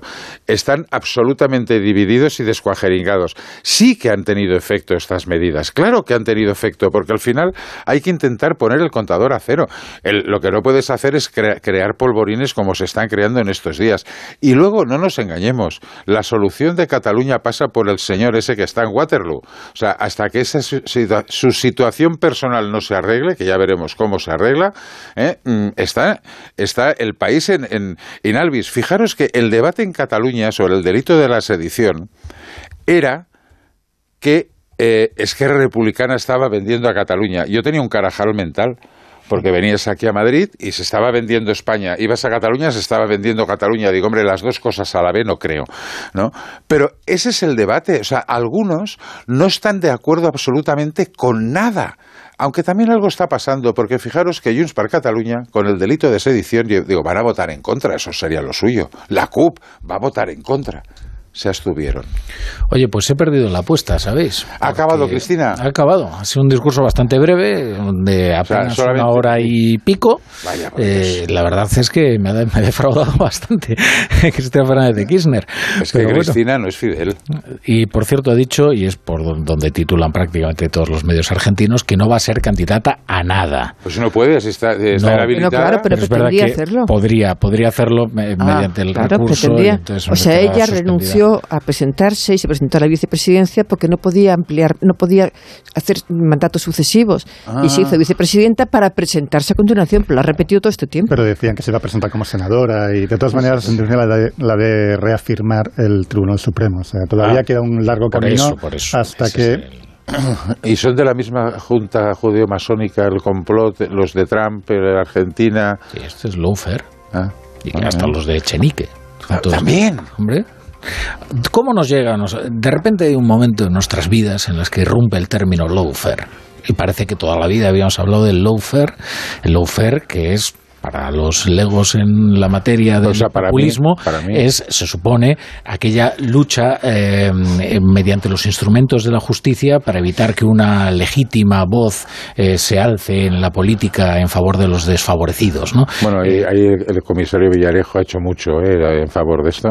Bueno, evidentemente, claro que hay cloacas del Estado, desde luego, hombre, claro, pero, pero no se refiere exactamente a eso cuando, se, cuando dice lawfare, ¿eh? No, se refiere a una conspiración judicial, judicial, no policial. los jueces. Que es un paso de leyes, es decir, los Bueno, jueces. lo- eso sí que sucedió con Lula en Brasil. Porque otro de los rasgos que fue bestial, el presidente del Bueno, Supremo, cárcel, ¿eh? el que luego acabó de ministro de Justicia con Bolsonaro. Pero otro de los rasgos característicos del eh, populismo es que contraponen la ley a la voluntad popular, como bien hemos conocido, por ejemplo, en Cataluña.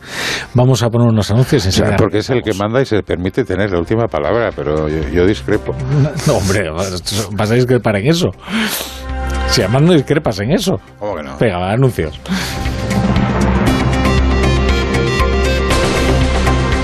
La brújula.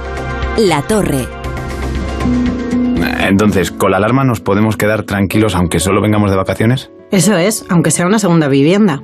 Si se detecta cualquier cosa, nosotros recibimos las señales y las imágenes. Y sobre todo, la policía también podría comprobarlas e incluso desalojar la casa. Y con la app puedes ver tu casa cuando quieras. Y si es necesario, viene un vigilante a ver si está todo bien. Protege tu hogar frente a robos y ocupaciones con la alarma de Securitas Direct. Llama ahora al 900-272-272. ¡Vigor, gor, gor, gor, gor, gor, gor, gor! Toma Energisil Vigor. Energisil con maca contribuye a estimular el deseo sexual. Recuerda, energía masculina, Energisil Vigor. Con el frío es fundamental cuidar de nuestros huesos. Ahora con Flexium puedes. Flexium con manganeso ayuda al mantenimiento de los huesos. Flexium, consulte a su farmacéutico o dietista. Somos la generación más inclusiva y diversa de toda la historia. Compartámoslo, gritémoslo, démoslo todo, sintámonos orgullosos. Pero sobre todo, aprovechémoslo. Si nos dejan, tenemos la oportunidad de crear una sociedad en la que todos seamos protagonistas. Tú también. Grupo Social 11. Generación Inclusión. No pego ojo con el pitido de oído. Toma Sonofim. Sonofim contiene ginkgo biloba para una buena audición y melatonina para conciliar el sueño. Pitidos, Sonofim, de Pharma OTC. Si eres profesor o centro educativo, prepara tu proyecto para la segunda edición de los premios Mentes AMI, con esas iniciativas que fomentan el pensamiento crítico de tus alumnos, que impulsan su creatividad audiovisual responsable o que promueven los valores y la convivencia. Encuentra toda la información en mentesami.org. Queremos reconocer tu labor para que los más jóvenes desarrollen habilidades en alfabetización mediática e informacional. Fundación A3 Media. Hagamos juntos una sociedad más crítica y libre. ¿Estás preocupado por tu colesterol? Toma citesterol. Una cápsula al día de citesterol con berberis ayuda a mantener los niveles normales de colesterol. Recuerda, citesterol. Consulta a tu farmacéutico o dietista. La ONCE presenta el nuevo Rascalink, el primer rasca que compras a tu vendedor de la ONCE o en un punto de venta y que se juega con el móvil. ¿Rascar mi móvil? ¿Con la foto de mi perrita Luna disfrazada de princesa? Jamás de los jamases. No, se rasca el boleto, se escanea con el móvil para jugar a uno de los tres divertidos juegos disponibles. Y si ganas un premio, tienes que llevar el boleto al punto de venta para cobrarlo. Bueno, pero a mi Luna no la rasca nadie. ¡Guapa! Nuevo Rasca Link de la ONCE. Gana hasta 100.000 euros mientras juegas. A todos los que jugáis a la 11, bien jugado. Juega responsablemente y solo si eres mayor de edad. Con el frío, los huesos me avisan de que voy cumpliendo años. Toma Flexion Articulaciones. Flexion con manganeso contribuye a mantener los huesos en condiciones normales. Flexion Articulaciones, de Pharma OTC. Entonces, ¿con la alarma nos podemos quedar tranquilos aunque solo vengamos de vacaciones? Eso es, aunque sea una segunda vivienda. Si se detecta cualquier cosa, nosotros recibimos las señales y las imágenes. Y sobre todo, la policía también podría comprobarlas, incluso desalojar la casa. Y con la app puedes ver tu casa cuando quieras. Y si es necesario, viene un vigilante a ver si está todo bien. Protege tu hogar frente a robos y ocupaciones con la alarma de Securitas Direct. Llama ahora al 900-272-272. Si a ti lo que realmente te gusta es llegar del trabajo y ponerte a revisar portales inmobiliarios, hacer llamadas, mandar mails, organizar el papeleo y tener que enseñar tu casa a desconocidos, hazlo. Si no, confía la venta de tu casa a los mejores profesionales y disfruta de lo que realmente te gusta. Gilmar, de toda la vida, un lujo. En los restaurantes del Grupo La Madreña encontrarás el entorno ideal para compartir tus mejores momentos. Celebraciones familiares, comidas de empresa, cenas con amigos, para cualquier tipo de evento. Los restaurantes del Grupo La Madreña te ofrecen el lugar idóneo para disfrutar de tus celebraciones con la más exquisita cocina asturiana. Fácil aparcamiento, incluso terraza climatizada. Información y reservas en lamadrena.com. La pareja que más triunfa en las madrugadas. Lady Gemma Ruiz, buenas noches. Muy buenas noches, José Luis Salas. ¿Todo listo? Todo. Actualidad, entretenimiento y compañía. Lo que toca ya es ir abriendo el kiosco de prensa. Vas a jugar al Comecocos con Gemma Ruiz. Vamos con ello. Esta es la radio para la España de trasnocha. No son horas. José Luis Salas y Gema Ruiz. De lunes a miércoles a la una y media. Los jueves a las tres. Y siempre que quieras. En la web y en la app de Onda Cero. Te mereces esta radio. Onda Cero. Tu radio. No son horas. ¿Sabes por qué se llama al azafrán el oro rojo? Se trata de la especie más cara del mundo. Para reunir un kilo de azafrán hacen falta 250.000 flores. Hay varias maneras de cocinar con azafrán para potenciar su aroma y sabor. En la sección Las recetas de Robin Food, de más de uno, se dieron trucos y recetas para cocinar con esta apreciada especia. Si no escuchaste el programa o quieres volver a escuchar cualquier sección a la carta, entra en la web y en la app de Onda Cero. No te pierdas nada. Onda Cero, tu radio.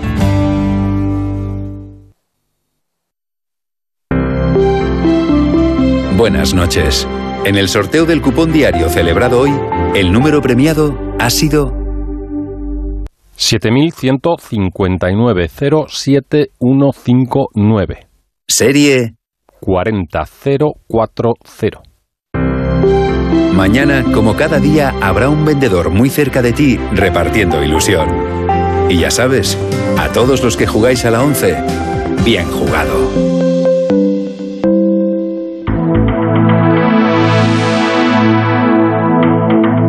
En Onda Cero, La Brújula, Rafa La Torre.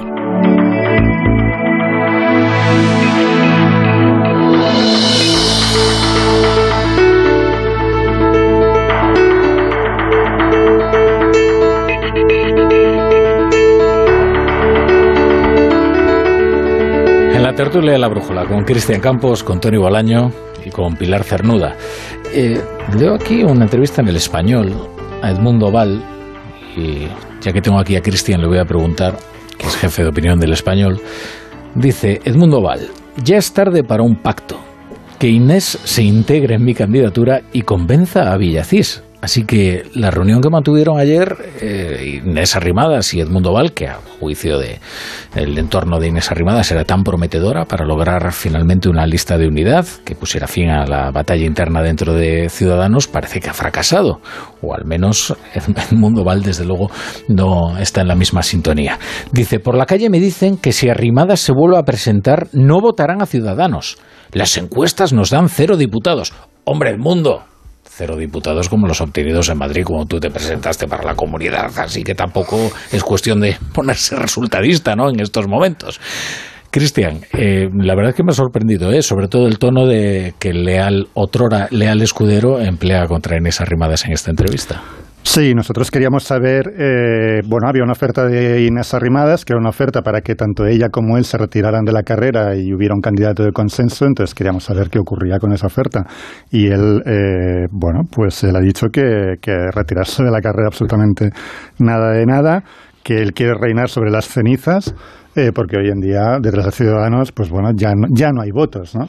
Eh, y que, eh, que Inés se integre en su candidatura y que convenza a Villacís, ¿no? Que son que es proba- Villacís es probablemente el único activo electoral con cierta entidad que le queda, con ciertas perspectivas que le queda, que le queda a Ciudadanos. Eh, y Edmundo Val pues ha negado la mayor y él, eh, bueno, pues eh, tira para adelante. Hombre, tú, tú has dicho algo que iba a decir yo, que es que, claro, sí, eh, les dan cero diputados con Inés Arrimadas, pero ¿cuántos les dan con, con Edmundo Val, ¿no? Eh, menos cinco. Es que, claro, el, el, éxito electoral de, de Edmundo Val en un terreno mm, relativamente eh, fértil para ellos, como era la Comunidad de Madrid, fue tremendo, ¿no? Y, además hay un segundo dato, eh, que es que en, en esta ruptura ha tenido, evidentemente no, ha sido toda no es toda la explicación, pero sí que ha sido un factor importante el, el- digamos, la pelea por el tema de la ley del CSI. Edmundo Val fue el principal avalador de la ley del CSI. Él la defendió técnicamente y jurídicamente y de hecho hace unos días en una rueda de prensa pues él la defendió con una eh, con una explicación rocambolesca jurídica eh, absolutamente insostenible ¿no? a la vista de cómo de cómo ha acabado resultando la ley y, y Inés Arrimadas eh, era la partidaria de, de- de no, de, de- de votar no a la ley y, y Ciudadanos votó sí por Edmundo Val. Entonces, bueno, a eso le sumas esta, esta fantasmal, no sé, voluntad de, de lo que dice él, ¿no? Todo el mundo nos percibe como un partido de derechas, quiero volver al centro, ¿no? Bueno, pues... eh, Claro, el problema, hay, hay un rumor que corre por los pasillos de la capital, que antes os, os he dicho en, en la publicidad, no sé si decirlo o no decirlo, ¿no? Sí, dilo, dilo. Pero que, bueno, pues que hay, digamos, gente no de ciudadanos detrás del proyecto de Val. Que hay gente del PSOE, vamos a dejarlo ahí, ¿no? No vamos a ver los nombres porque hay gente del PSOE. Y, eh, Instigando la candidatura. instigando la candidatura de Val, eh, se supone que con promesas de, no, tú, socio preferente, tal, etcétera, etcétera, pero que responden a un intento de laminada al centro. Pero yo, a ver, ¿Cómo o sea, le hicieron con yo, yo- Arrimadas? Yo me, hago, me, hago, me hago cruces, ¿eh? Si hay alguien del PSOE animando a Val para que presente o sea, un partido de izquierdas y tal, dice, ¿pero para qué? Si esto parece la última batalla de los zombies. O sea, solo le falta a Ciudadanos esta bronca final. O sea, es un partido moribundo, como tú decías, o sea, sin ningún tipo de, de, posibilidades. En Barcelona, en el, grupo municipal ha saltado por los aires a navajazos, pero al peor estilo barrio bajero, con lo cual ya en Barcelona no tienen ni candidato para, para entendernos. Bueno, o sea, que haya ahora unas primarias es de suicidio y yo no creo que haya ningún partido detrás de nada. O sea, el PP está viéndolas venir y diciendo, bueno, y cuando vayan viniendo con el DNI en la boca, pues ya veremos lo que hacemos caso por caso y ya veremos si nos puede interesar o no, que además es lo, vamos, lo lógico. O sea, yo creo que Bendodo el otro día se, se excedió cuando dijo, tenemos las puertas abiertas, hombre, ya se intuye, pero no lo digas. O sea, queda más elegante estarse simplemente esperando. Yo creo, a mí me parece penoso lo que ha ocurrido y además tengo casi hasta personal, ¿no? Hacia Edmundo Val porque le pensaba que era de otra de otra hechura política. Y además yo no olvido que este verano anunció que se retiraba de la política y que volvía a la, abogacía del Estado. Este verano lo dijo. Por lo tanto, eh, ha sido una sorpresa que de repente se presente a... que dijo, lo dijo, unas declaraciones, que llegaría al final de la legislatura y que luego volvería a la, a la, a la abogacía del Estado.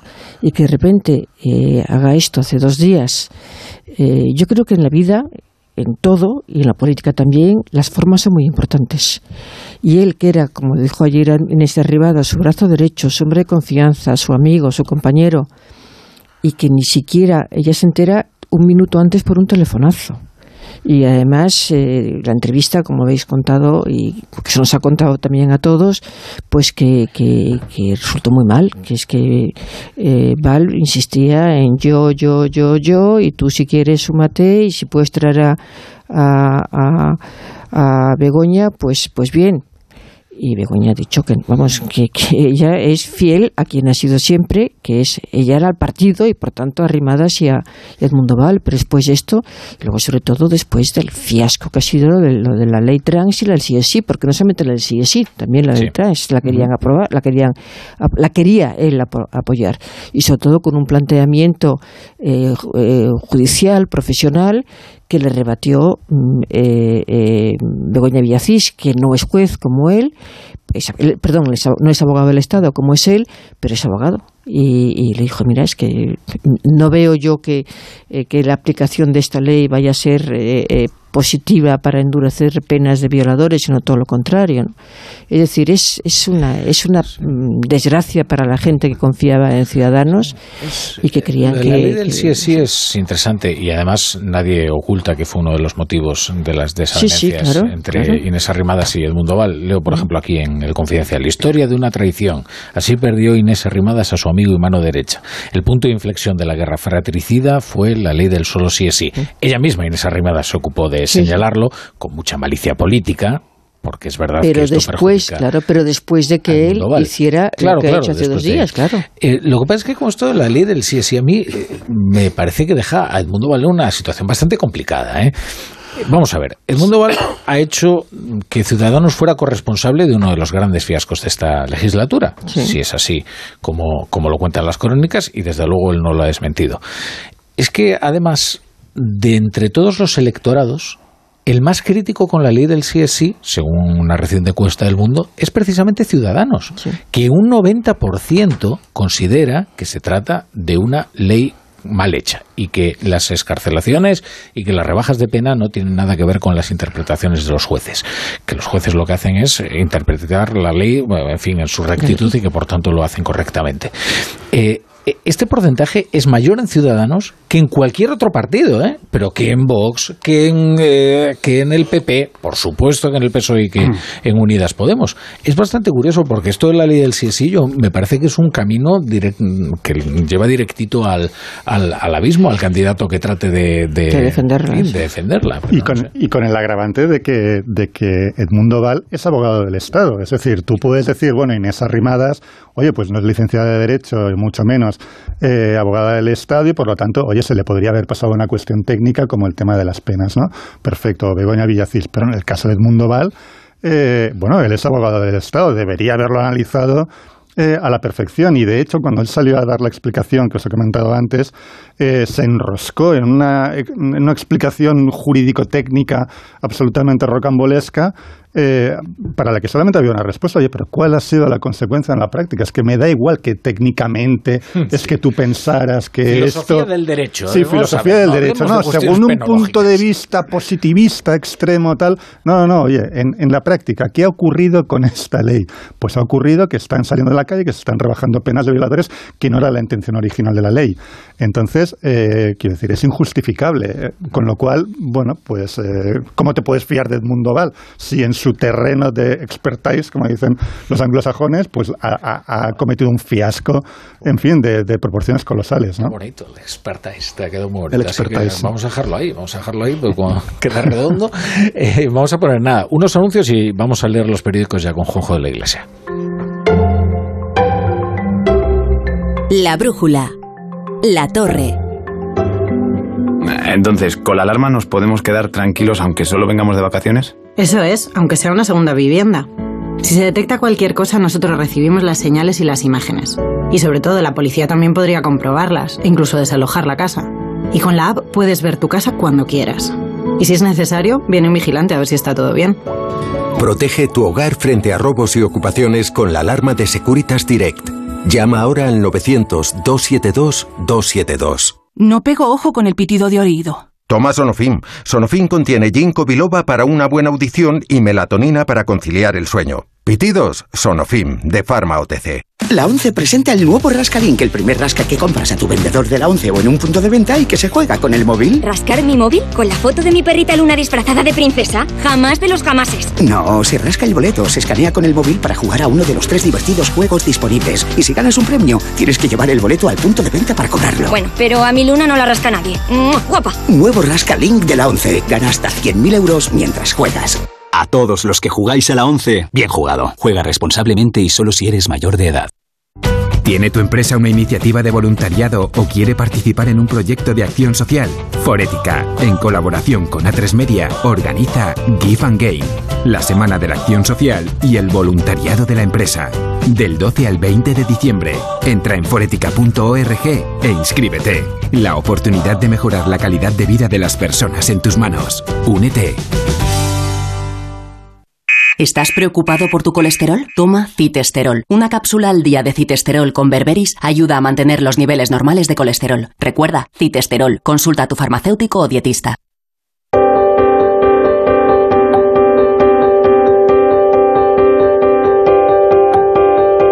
La brújula con la torre.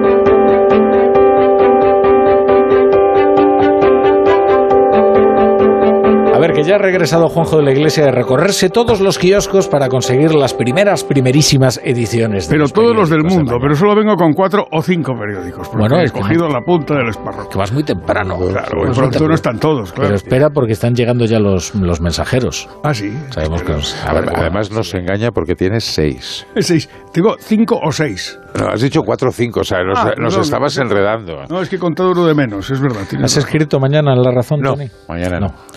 Pues nada, empieza Pues por donde como, quieras, Juanjo. no, iba a decir que la, la reforma de la ley de, de malversación y otras reformas legales que, que se trae Sánchez entre manos y el fútbol son lo que acaparan, los asuntos que acaparan la mayor Hombre. parte del espacio en las portadas, como es lógico. Eh, la razón abre, Sánchez acepta modificar el delito de malversación. El presidente confirma la reforma quirúrgica que pide Esquerra Republicana de Cataluña, pero no afectará las penas por corrupción. El país, que Pero titula... Es que yo no entiendo, de verdad, Sí. vamos a ver. Es que me, me doy cabezazos contra la mesa. Pero vamos a ver. Pero ¿cómo no va a afectar a las penas por corrupción? Es que, ¿de verdad alguien cree que alguien, que una persona condenada por malversación no está condenada por corrupción? Es que es una malversación buena, vamos a decir. Una Hay una malversación Es que buena no y una malversación por mala. corrupción, pero que, que a la gente no le condenan por corrupción, que le condenan por un tipo de corrupción. Por un- es que me, me parece algo verdaderamente fenomenal eh, este, esta distinción que se hace entre la corrupción y la malversación. Es como reformar el, eh, reformar el delito de violación, pero sin tocar las agresiones sexuales. Pero eso es lo mismo, ¿no? Claro. Bueno, es que coste es muy pertinente porque hubo un Bueno, momento ahora, en son que lo se es lo mismo ahora, Claro, sí, se sí, quiso sí. contraponer el abuso a la violación, cuando la violación no estaba en el Código Penal tipificada, sino es que estaba sí. dividida como abuso o agresión. Y ahora eh, no existe esa distinción y es agresión sexual. Pero sí, es como decir, bueno, agresión o violación, ¿no? Oiga. Iba a decir que en el, país que abre con el mismo asunto de la reforma de la ley de malversación, hay un subtítulo que tiene que ver con lo que estáis hablando. El presidente plantea, entre comillas, ajustes técnicos en la ley del sí, del solo sí es sí. O sea, que no es vaya a reformar, es que va a hacer ajustes técnicos. A mí estos eufemismos me, apasionan. Sigo leyendo portadas. Pilar, Pilar, no te cortes. No, no, que es que eso es, va directamente dirigido a, Irene Montero y a Pablo Iglesias, porque para debe pensar que ellos creen en su ingenuidad hmm. eh, que, que un recorte técnico no es lo mismo que una reforma cuando es exactamente lo mismo. No hay más que ir al, diccionario de sinónimos. Absolutamente. Ajuste técnico, me, encanta. El mundo abre con el asunto que lleva, que trae entre manos desde hace varios días. En primer titular, altos cargos de Díaz E y Z seleccionaron al marido de Nadia Calviño formaban parte del comité de asesoramiento que evaluó su fichaje por patrimonio. El Partido Popular señala a Félix Bolaños y exige que comparezca. No a Tony Bolaño, ¿eh? Cuidado, a Félix Bolaños. Ahí, ahí. Hay algo en lo que no está El falso Bolaño. Hay algo, algo que ocurra en este país, en la política, en la que no esté Félix Bolaños. Eh, uy, me voy a callar. ¿Por qué? Es como el rey Midas. Lo que pasa es que no todo lo convierte en oro. ¿En qué lo convierte? Reforma laboral. ¿En qué lo convierte? Reforma del Poder Judicial. Mira los resultados. No, no, pero te iba a decir yo, eh, acumula, no sé si Midas o no, pero acumula fracasos no, no, pero, sonados. ¿eh? al contrario que el rey Midas, no lo convierte en oro, lo convierte en otra cosa. Muchas polémicas, y muchas polémicas. bueno, insisto, me voy a callar. Se nota el sarcasmo. entonces es el, contrario del Rey Midas, vale, yo me quedo Ahí estamos. La némesis. El diario ABC, que abre con el mismo asunto de la reforma de la ley de malversación, en su segunda portada habla de otro asunto del día, de información internacional. Cristina Kirchner, condenada a seis años de prisión por administración fraudulenta. La expresidenta argentina no podrá volver a presentarse tras quedar inhabilitada a perpetuidad al haberse acreditado que participó en una trama corrupta. Por cierto, acabo de leer un tuit muy entusiasta de Irene Montero en solidaridad con Cristina Fernández Todas claro, claro, ¿Te acuerdas o lo busco? Me ha llamado, pues, hombre, no quiero citar de memoria, porque como es delicadito, pues no se me da un poco de reparo. Pero es muy entusiasta y muy solidario y muy de sister. Mira, dice... La guerra judicial y mediática es la herramienta de los poderosos para frenar los avances democráticos. Buscan disciplinar a millones destruyendo a una no les saldrá bien. Somos más. Oh, Vicepresidenta. Querida Cristina, todas contigo. Has leído con tono de cuña de... y a continuación... y a continuación retuitea la exposición ante la opinión pública de Cristina Kirchner, que como ya hemos contado aquí en la brújula, se titula Lawfare, Partido Judicial, Mafia y Estado Paralelo. Es que podemos... Esta señora es ministra del gobierno del como, país. Como diría Forges, que yo lo recuerdo mucho últimamente, país. Es que Podemos es la versión corregida y mejorada del peronismo, ¿no? del kirchnerismo, ¿no? que es eh, pues, la, versión corregida y mejorada del peronismo. ¿no? Recordad cuando trajeron los scratches aquí, los scratches en Argentina, eh, los, hacían, los hacían contra los antiguos altos cargos de la dictadura. Pero llegaron los scratches aquí a través de Podemos y se lo hacían a cualquiera, se lo hacían a Soraya de Santa María, cualquiera que pillaran, ¿no? Pero allí se lo hacían a altos cargos de la dictadura, que eh, digamos que el nivel de, en fin, de, rebajaron la exigencia moral. Rebajaron la exigencia moral, exacto, ¿no? Con lo cual, en fin. Una buena noticia que aparece en la segunda ABC, que eh, también hay que leerla de vez en cuando, ¿no? El archivo de Vicente Alexandre a salvo tras 40 años en el limbo. La Comunidad de Madrid blinda el mejor fondo documental de la generación del 27 al declararlo bien de interés cultural. No se podrá exportar ni dividir y tendrá que abrirse al público para su estudio. Esto es verdad que fue un empeño periodístico del, diario ABC que denunció el mal estado del fondo documental de, Vicente Elisandre y en concreto de su legado y bueno, es una feliz noticia desde luego. Y la prensa económica... ¿El mundo, el mundo lo El leído? mundo leído, sí, Ah, es el que viene... el- abajo viene la, la reforma. Ah, bueno, y una noticia que no la he visto en otro periódico, pero no recuerdo exactamente en cuál, pero luego en portada no. Reino Unido reconoce la inmunidad del emérito hasta su abdicación. Que creo que es una noticia que Sí, aparece, pero en primera, desde luego, no la he visto en... Es importante, es un buen cuerno a, a Corina Larsen. ¿eh? Sí, parece que se le ha aguado un poco el... Hombre, primero tiene que pagar las costas, que ya son millones, ¿eh? Y segundo, eh, todo lo gordo que ella acusaba al rey eh, está antes, o sea, no, no se va a poder, no se va a poder eh, juzgar porque tiene inmunidad. Y quedan cosas, pero menores. Yo no estoy diciendo con eso que el rey haya tenido un comportamiento ejemplar, pero esta señora, desde luego, no. Ese asunto que también aparece, por cierto, en la segunda portada de ABC. Y hay que recordar las declaraciones que han hecho, has hecho sus dos exmaridos sobre ella y el perfil que cuentan es brutal, ¿no? Pero como efectivamente vayan a juicio con las cosas que ella acusa ahora, que es lo de eh, lo de que le pincharon las, eh, las, eh, las ruedas y que le pusieron una biografía de Lady Di y tal, eh, como empiezan a llegar testigos y cuenten de verdad el dinero de ella, eh, se le caen los palos del sombrajo. ¿eh? Hablando de dinero, voy a leer dos titulares de la prensa económica que me parece que nos pueden afectar. De cer- uno más que otro, desde luego. El Banco Central Europeo subirá los tipos el día 15 a niveles no vistos desde Lehman. Noticia no muy agradable para nadie. Y luego una noticia que, por no por avisada, eh, llama menos la atención. El pequeño inversor en criptoactivos se apunta ya a pérdidas de hasta el 81%. O sea, que el negocio de las criptomonedas empieza a vérsele la parte trasera del final de la espalda, dicho finamente. Pero fíjate, Juan, eh, Juanjo, hay una cosa que cuando empezaron con las criptomonedas, las, eh, eh, las llamadas de alerta fueron enormes y de gente además eh, muy solvente. Y sin embargo pensaban, no, no, no, estas personas que no quieren aceptar los cambios eh, sociales, los cambios de comportamiento y tal. Y tenían razón. Tenían claro. razón. Y aquí hay mucha gente que está en este momento la ruina más absoluta. ¿eh? Fijaros que en Badalona montaron estas empresas de criptomonedas un gran encuentro un sábado. 7.000 personas. ¿Y en Madrid? 7.000 personas, que yo flipaba, y además gente muy joven. ¿Y en Madrid? Que bueno, que se pensaban que. eh, eh, además, bueno, o sea, al final no, tienen, no dejan de tener esto una estructura piramidal. O sea, y esto ya lo hemos visto en otras, eh, en otras ocasiones, que al final siempre paga el maestro armero, ¿no? Y me sorprende la gente joven que se pensaba que ahí invertías y a partir de ahí no dabas golpe porque te hacías de oro, ¿no? Es que hay algo, hay algo más grave ¿no? en, en la estafa de las que lo hace además muy particular, ¿no? que es este discurso que trasciende lo financiero, incluso lo lucrativo de la inversión en criptomonedas para ya adentrarse en caminos casi teológicos y de salvación personal. ¿no? Sí, sí. Eh, se habla casi de un estilo de vida, Sí, se sí. habla de una especie de claro. disrupción, de, de- de enfrentarse al sistema, Claro. también de una revuelta generacional ¿no? contra lo que te antecede. ¿no?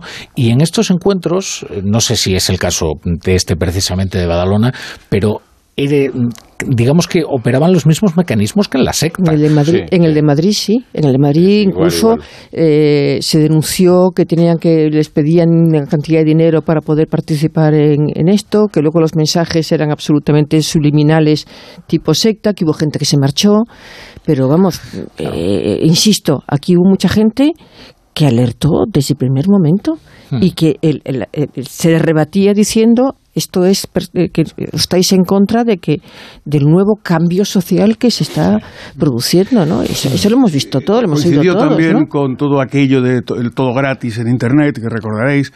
Sí, se leían sí. cosas verdaderamente desopilantes, ¿no? Sí, sí. Se quejaba un escritor de que le pirateaban los libros y dice, bien, pues no te leeremos. Pues no, no me hacen ustedes ningún favor por leer mi novela Sí. gratis. Pero ci- ahora, hace poco, fíjate, entrevistábamos a, a- mm, justo acabo de olvidar el nombre, de nuestro mm, catedrático de, de, mm, Derecho Económico, Eh, pero bueno, eh, lo, lo recuperaremos esa entrevista y además, eh, en cuanto recuperemos la brújula de la economía, le dedicaremos a esto un monográfico. Él nos explicaba que, evidentemente, no todo es malo en el negocio claro, cripto ni en las claro, criptomonedas. El problema es cuando empieza a crecer la conciencia en un público además muy joven de que el enriquecimiento sin ningún tipo de esfuerzo ni riesgo es posible.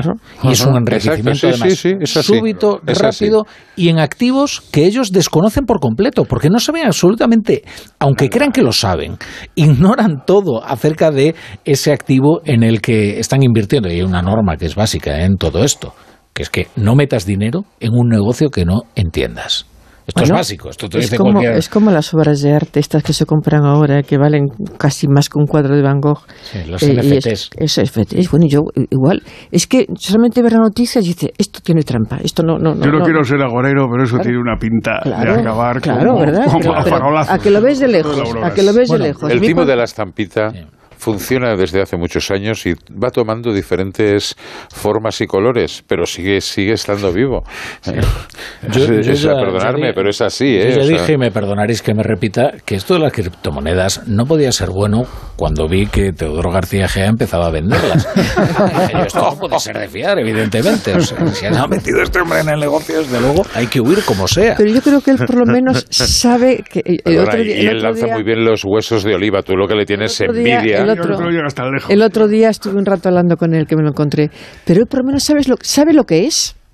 No, no, Claro, sí. sabe lo que es. Eh, claro, es un chiste, claro. porque No, no, efectivamente claro. probablemente... Él sabe eh, lo que es, él es, él es ingeniero de telecomunicaciones, sabe mucho de este tipo de cosas, pero es que aquí ha habido muchas personas muy ingenuos que se han dejado llevar por la bo- verborrea pues esta de, de otros y se han metido ahí, pero sin saber en qué se metían. Es que el factor este que decís, de cultural, de no, es que te estás rebelando contra el sistema, es clave porque están captando a gente muy joven, no están Claro, captando, sí, sí, sí, sí. no están captando a jubilados, no están captando a chavales de 20 años eh, manejados por o manejados o influidos por eh, un puñado de youtubers, ¿no? De youtubers que cuando estaban perdiendo el 80% decían, no, tú aguanta, no, tú holdea, porque ¿no? estos youtubers, muchos de ellos cobraban de las de los señores de las criptomonedas. O sea, a ver, es que el, el- el- el youtuber no trabaja en vano.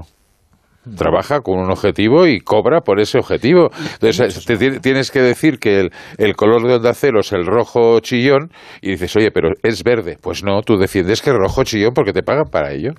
Sí, y algunos no, y algunos no, no les pagaban para ello. ¿eh? O sea, yo estoy recordando el caso de cuando cayó el negocio de GoWex, por ejemplo, conoceréis porque es un caso paradigmático. Hablamos de una empresa que llegó a tener una capitalización bursátil de 2.000 millones. ¿eh?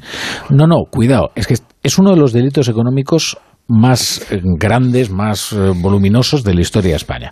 Eh, es el caso de Genaro García, el caso de que del wifi que Sí, sí, sí. salía gratis, que kioscos, se debía instalar en las ciudades y demás. Había in- influencers y youtubers que estaban verdaderamente entusiasmados porque consideraban que ese era un referente de emprendimiento que todo el mundo debía conocer eh, y apoyar incluso financieramente. ¿no? no, hay casos de que el entusiasmo, mira, yo recuerdo un reportaje que hice cuando cayó lo de Afinse Forum Filatélico. Hombre. Eh, ¿Recordáis un pueblo que se, que se- bueno, se llama Dos Barrios? Dos Barrios, que es camino hacia Córdoba, Sí. en Sí. Castilla-La Mancha. A dos horas de Madrid, una hora y media. En Dos Barrios, la mitad, la mitad del pueblo había invertido en sellos. La razón era que había un comercial en el que todos confiaban, que probablemente, yo no sé qué habrá sido de él, pero que, que tenía una enorme pericia a la hora de, de- de vender los sellos y tal. Probablemente él también fuera uno de los, de los damnificados, probablemente él también invirtiera en el propio producto que estaba, que estaba vendiendo. Pero es que la confianza en todo esto es clave.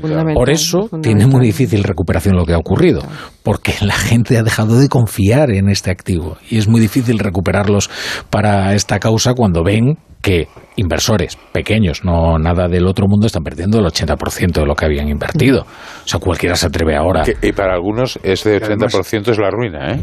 claro, claro, es claro. para un ahorrador, yo imagino que para un ahorrador doméstico, digamos, para entendernos, eso es tremendo. Por cierto, hay, hay un titular más que es pequeñito, que está aquí en la segunda ABC, y que quería leer, eh, se refiere a la expulsión de Joaquín Leguina del Partido Ah. Socialista.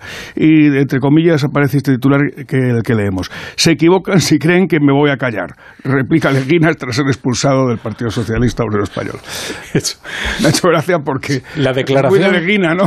la declaración que no ha sorprendido a nadie, porque efectivamente lo que no van a hacer con Leguina es callarlo, eso desde luego. De hecho, probablemente mañana esté en la radio eh, soltando. Sí, sí.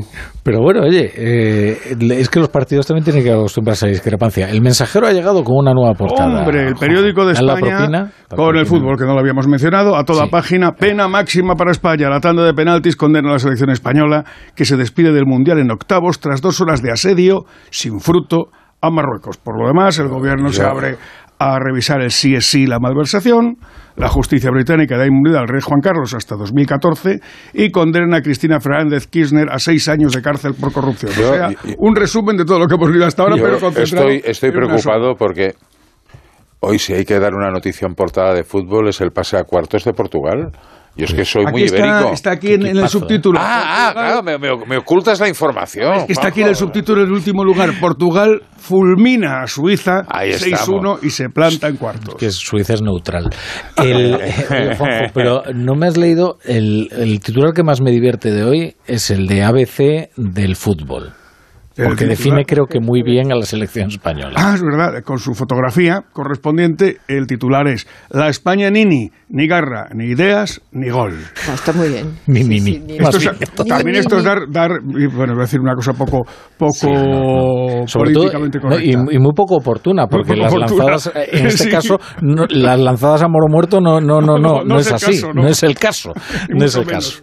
Bueno, pues ya nos encaminamos hacia el final de esta... Ha recibido, ha recibido hoy entre Luis Enrique y Edmundo Val no, han salido vivos del programa, ¿eh? Yo creo, yo, yo, creo que con el Sahara bastaba, no hacía falta también regalarles el Mundial, ¿no? A Marruecos. es verdad. Ahora con Luis Enrique también una enseñanza. ¿eh? Si vas a ser arrogante en la sala de prensa, más vale que después te respalde los resultados. ¿eh?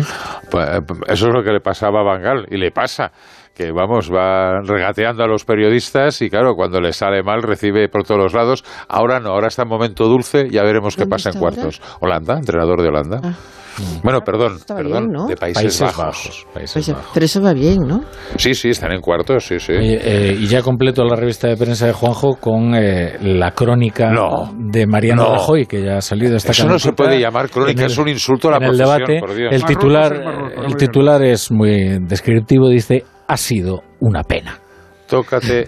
Y la primera frase además también es muy contundente. Dice, se acabó el Mundial para España. Luego, la verdad es que lo he estado leyendo y es un poco decepcionante porque no incurre en las... O sea, como siempre. No, no, no. A mí las otras me, parecen brillantes. De verdad lo Rafa, digo. ¿eh? Rafa, necesitas un curso de reeducación kirchnerista. ¿eh? un ejercicio te veo, te veo fatal. Porque sea de Pontevedra el expresidente, no tienes por qué tratarlo tautologías, no me digas. Hombre, va, va, Alemania, Costa Rica, donde estoy lo reconocible. No, no.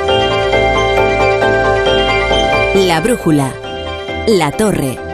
E, ¿Esto está funcionando ya? ¿Sí? Ah, vale. Hola, Teresita. Ya puedo mandarte los audios que tanto te gustan. Estarás contenta, ¿no? Como tú querías. Dime si el fin de semana vas a venir al pueblo.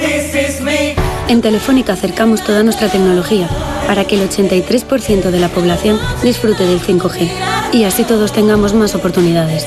Telefónica, cuanto más cerca estemos, más lejos llegaremos. ¿Existen combustibles renovables que me permitan reducir la huella de carbono al volante? Sí existen, Lucía. En Repsol apostamos por el desarrollo de combustibles sintéticos generados a partir de hidrógeno renovable y de CO2 como una de las soluciones para poder alcanzar las cero emisiones netas. Además, este tipo de combustibles renovables podrán utilizarse en cualquier vehículo actual. Descubre este y otros proyectos en Repsol.com. Repsol, inventemos el futuro. No pego ojo con el pitido de oído. Toma Sonofim. Sonofim contiene ginkgo biloba para una buena audición y melatonina para conciliar el sueño. Pitidos, Sonofim, de Pharma OTC. Entonces, ¿con la alarma nos podemos quedar tranquilos aunque solo vengamos de vacaciones? Eso es, aunque sea una segunda vivienda. Si se detecta cualquier cosa, nosotros recibimos las señales y las imágenes. Y sobre todo, la policía también podría comprobarlas e incluso desalojar la casa. Y con la app puedes ver tu casa cuando quieras. Y si es necesario, viene un vigilante a ver si está todo bien. Protege tu hogar frente a robos y ocupaciones con la alarma de Securitas Direct. Llama ahora al 900-272-272.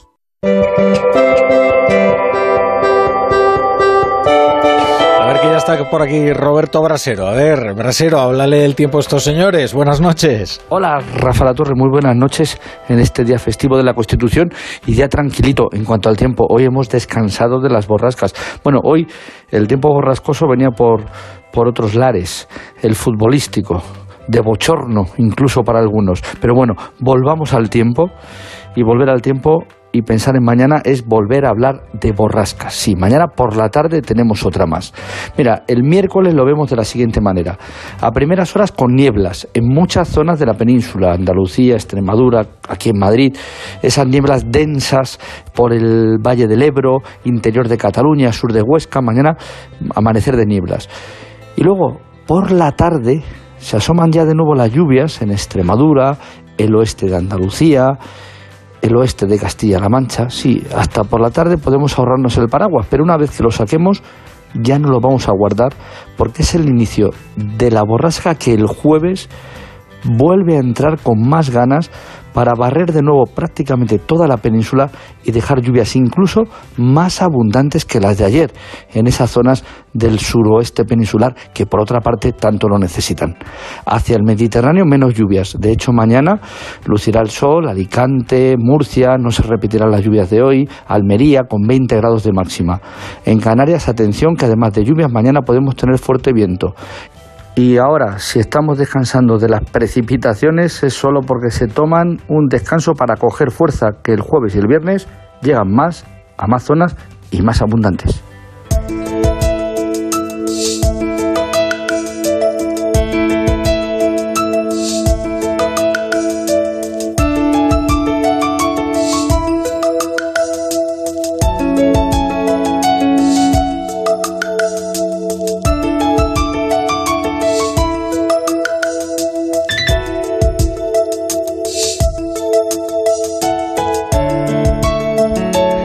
Mundo se está esperando que dé paso al Chapo a Paolaza para que nos cierre el programa. Es que está celebrando la Constitución. Claro. Eh, hoy no viene.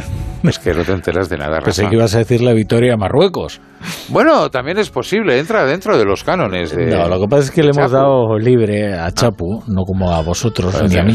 Somos unos picados, No ¿no gozamos de derechos laborales y entonces no tenemos cierre. Eh, ¿Alguien se atreve a hacernos unos ripios, unos, ¿Qué ¿no? unos gorgoritos? No, no, yo no llegaría a ¿Tú la te quieres poner lírico? Yo no soy lírico, yo soy un kamikaze. Verdad, o sea, no, soy.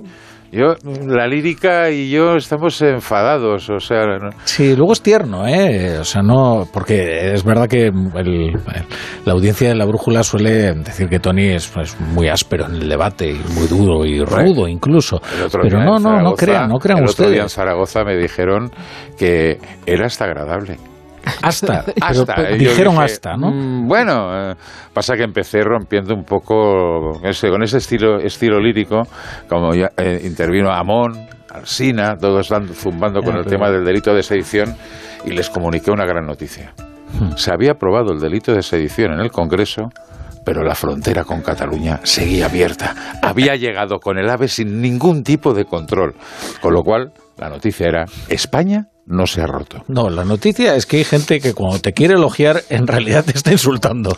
Porque A mí alguien me aplaudieron que con eres entusiasmo. hasta agradable. Me eh, aplaudieron con entusiasmo y que no soy tan ogro como me Bueno. tenían pintado. ¿Con quién vamos en el Mundial? Una vez eh, han, han apeado a España. Esto... Yo con Portugal. Yo con el que gane. Yo te lo digo el, Yo último estoy con día. Pilar, ¿eh? Yo con Portugal, hombre. Si nosotros por cercanía, es que por primero me entusiasma Portugal, luego es un- una gente maravillosa. maravillosa. Naranja mecánica. Yo apuesto y- además por la unión entre Yo apuesto por un partido final Argentina-Holanda y que Holanda se vengue Países del Mundial Bajos. del, No te preguntado eso, del te he preguntado 74 con quién cuando lo ganó eh, Argentina con, Pero- bajo la dictadura de Videla. Rápido, Cristian. Portugal, clarísimamente. Portugal. Países Juanjo. Bajos. Yo lo entiendo un pimiento, pero yo Portugal. por- Portugal es por- España. Por Países Bajos. península. Pues ahora quédense Países ustedes Bajos, con que el no, Radio no. Estadio Noche y Aitor Gómez y toda la información del Mundial.